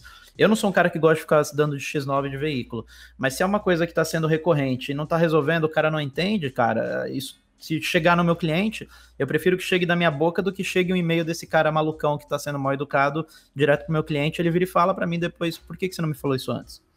Assim, nós somos pessoas. Então entendam, respeitem também os limites. Eu acho que isso é uma coisa importante. É, eu, eu entendo quando as pessoas pedem jogo, longe de mim não entender, mas é, chega, é que nem o Gui falou, né, gente? É, é talvez eu debloque, porque é, é, foda. Imagina, você tá lá acordando no sábado, no meio de uma pandemia, vendo seus tios ali internado no hospital, perdeu alguém conhecido, não sei o que lá, tá puto porque não pode fazer um bocado de coisa, você ainda tem que lidar com um bocado de marmanjo te pedindo um código de um jogo que saiu quatro meses atrás. Ó, gente, não fode, sabe? Mas assim, acima de tudo, para finalizar, espero que vocês tenham gostado da profissão ser relações públicas é uma oportunidade bacana. Eu acho que é uma área que ainda vai crescer demais. Diria que a área da comunicação que vai crescer mais, porque cada vez mais tem mais empresas surgindo, cada vez mais tem mais porta-vozes malucos. É só a gente ver o nosso presidente da República. Deixo só essa mensagenzinha no final. O cara que possivelmente precisaria muito de um media training, feito inclusive por pessoas de relações públicas. Media training nada mais é do que você treinar um porta-voz com entrevistas que possam ser pesadas, que é uma coisa que eu não falei que a gente faz, mas a gente também faz isso. A gente treina porta-voz simulando uma entrevista pesada com jornalistas mais casca-grossa, um jornalista de uma Folha de São Paulo, Estadão, uma CBN, uma Globo News. Você vai ali treinar com perguntas difíceis. Então, assim, empresas têm muito porta-voz que não tem a menor ideia de como lidar com a imprensa. Para isso também existe um trabalho.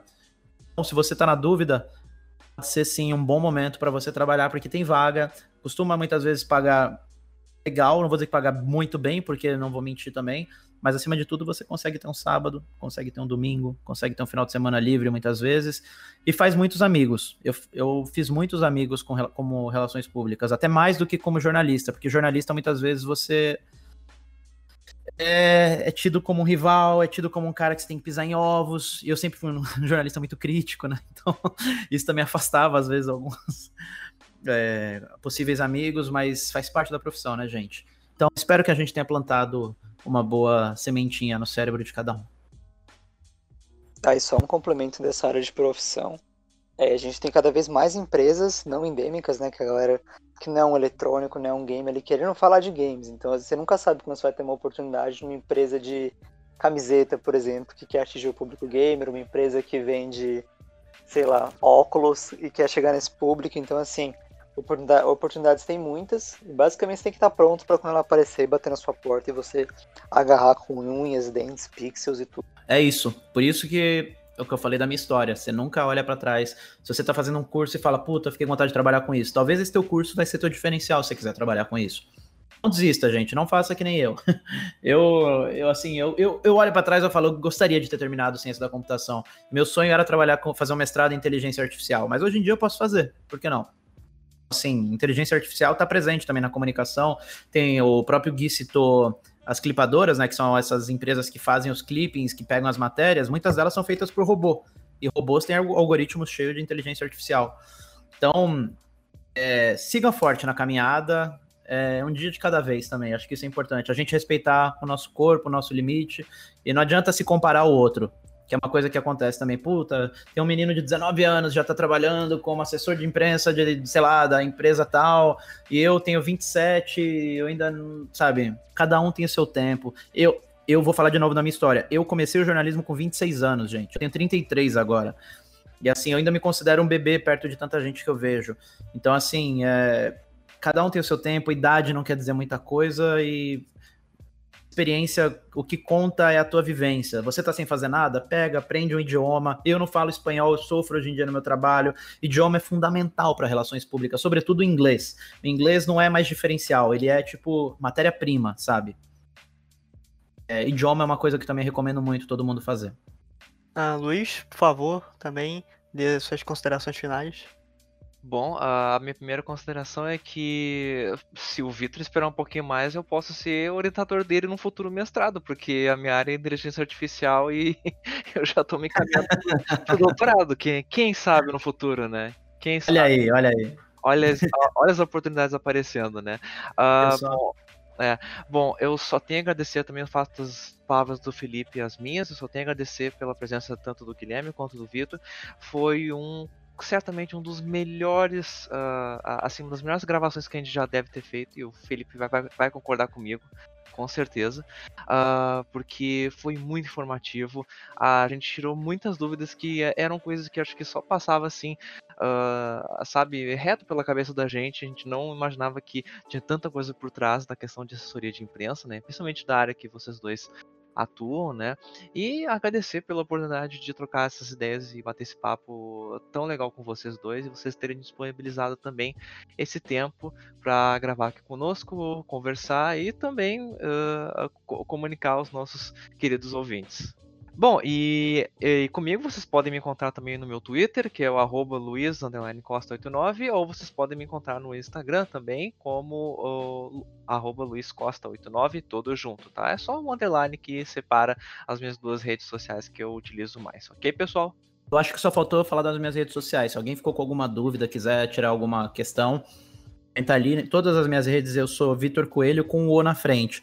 Porque Vitor Coelho, eu brigo direto nas redes sociais com o Mionzinho. O Mionzinho é meu homônimo. A gente até deu algumas tretas aí por causa disso. um abraço aí, Mionzinho. Mas, é, por exemplo, eu sou Vitor Coelho na PSN. Mas eu sou o Victor Coelho no Xbox Live. Eu sou o Victor Coelho no Instagram, no Twitter. Então, tirando o PSN, eu sou o Victor Coelho. Podem me procurar em qualquer rede, LinkedIn e tudo mais. Tamo aí. Caras, por fim, uh, novamente, muito obrigado pela participação de vocês, estou super feliz. E se você uh, ouviu tudo isso aí e ainda não conhece o Showmetech, acesse lá www.showmetech.com.br, um dos mais renomados e conceituados portais de tecnologia e também agora de joguinhos do Brasil. Acesse lá e procura também YouTube, Facebook, Instagram e Twitter, que a gente está sempre postando várias matérias lá e muita coisa legal que tá para sair nesse fim de ano. Vocês também podem me encontrar no meu Twitter, que é Neverlong, e no Instagram, que é Felipe Vidal 14. Vitor, Luiz, Gri, muito obrigado pela participação. E, pessoal, nos vemos em uma próxima oportunidade. Valeu e até a próxima.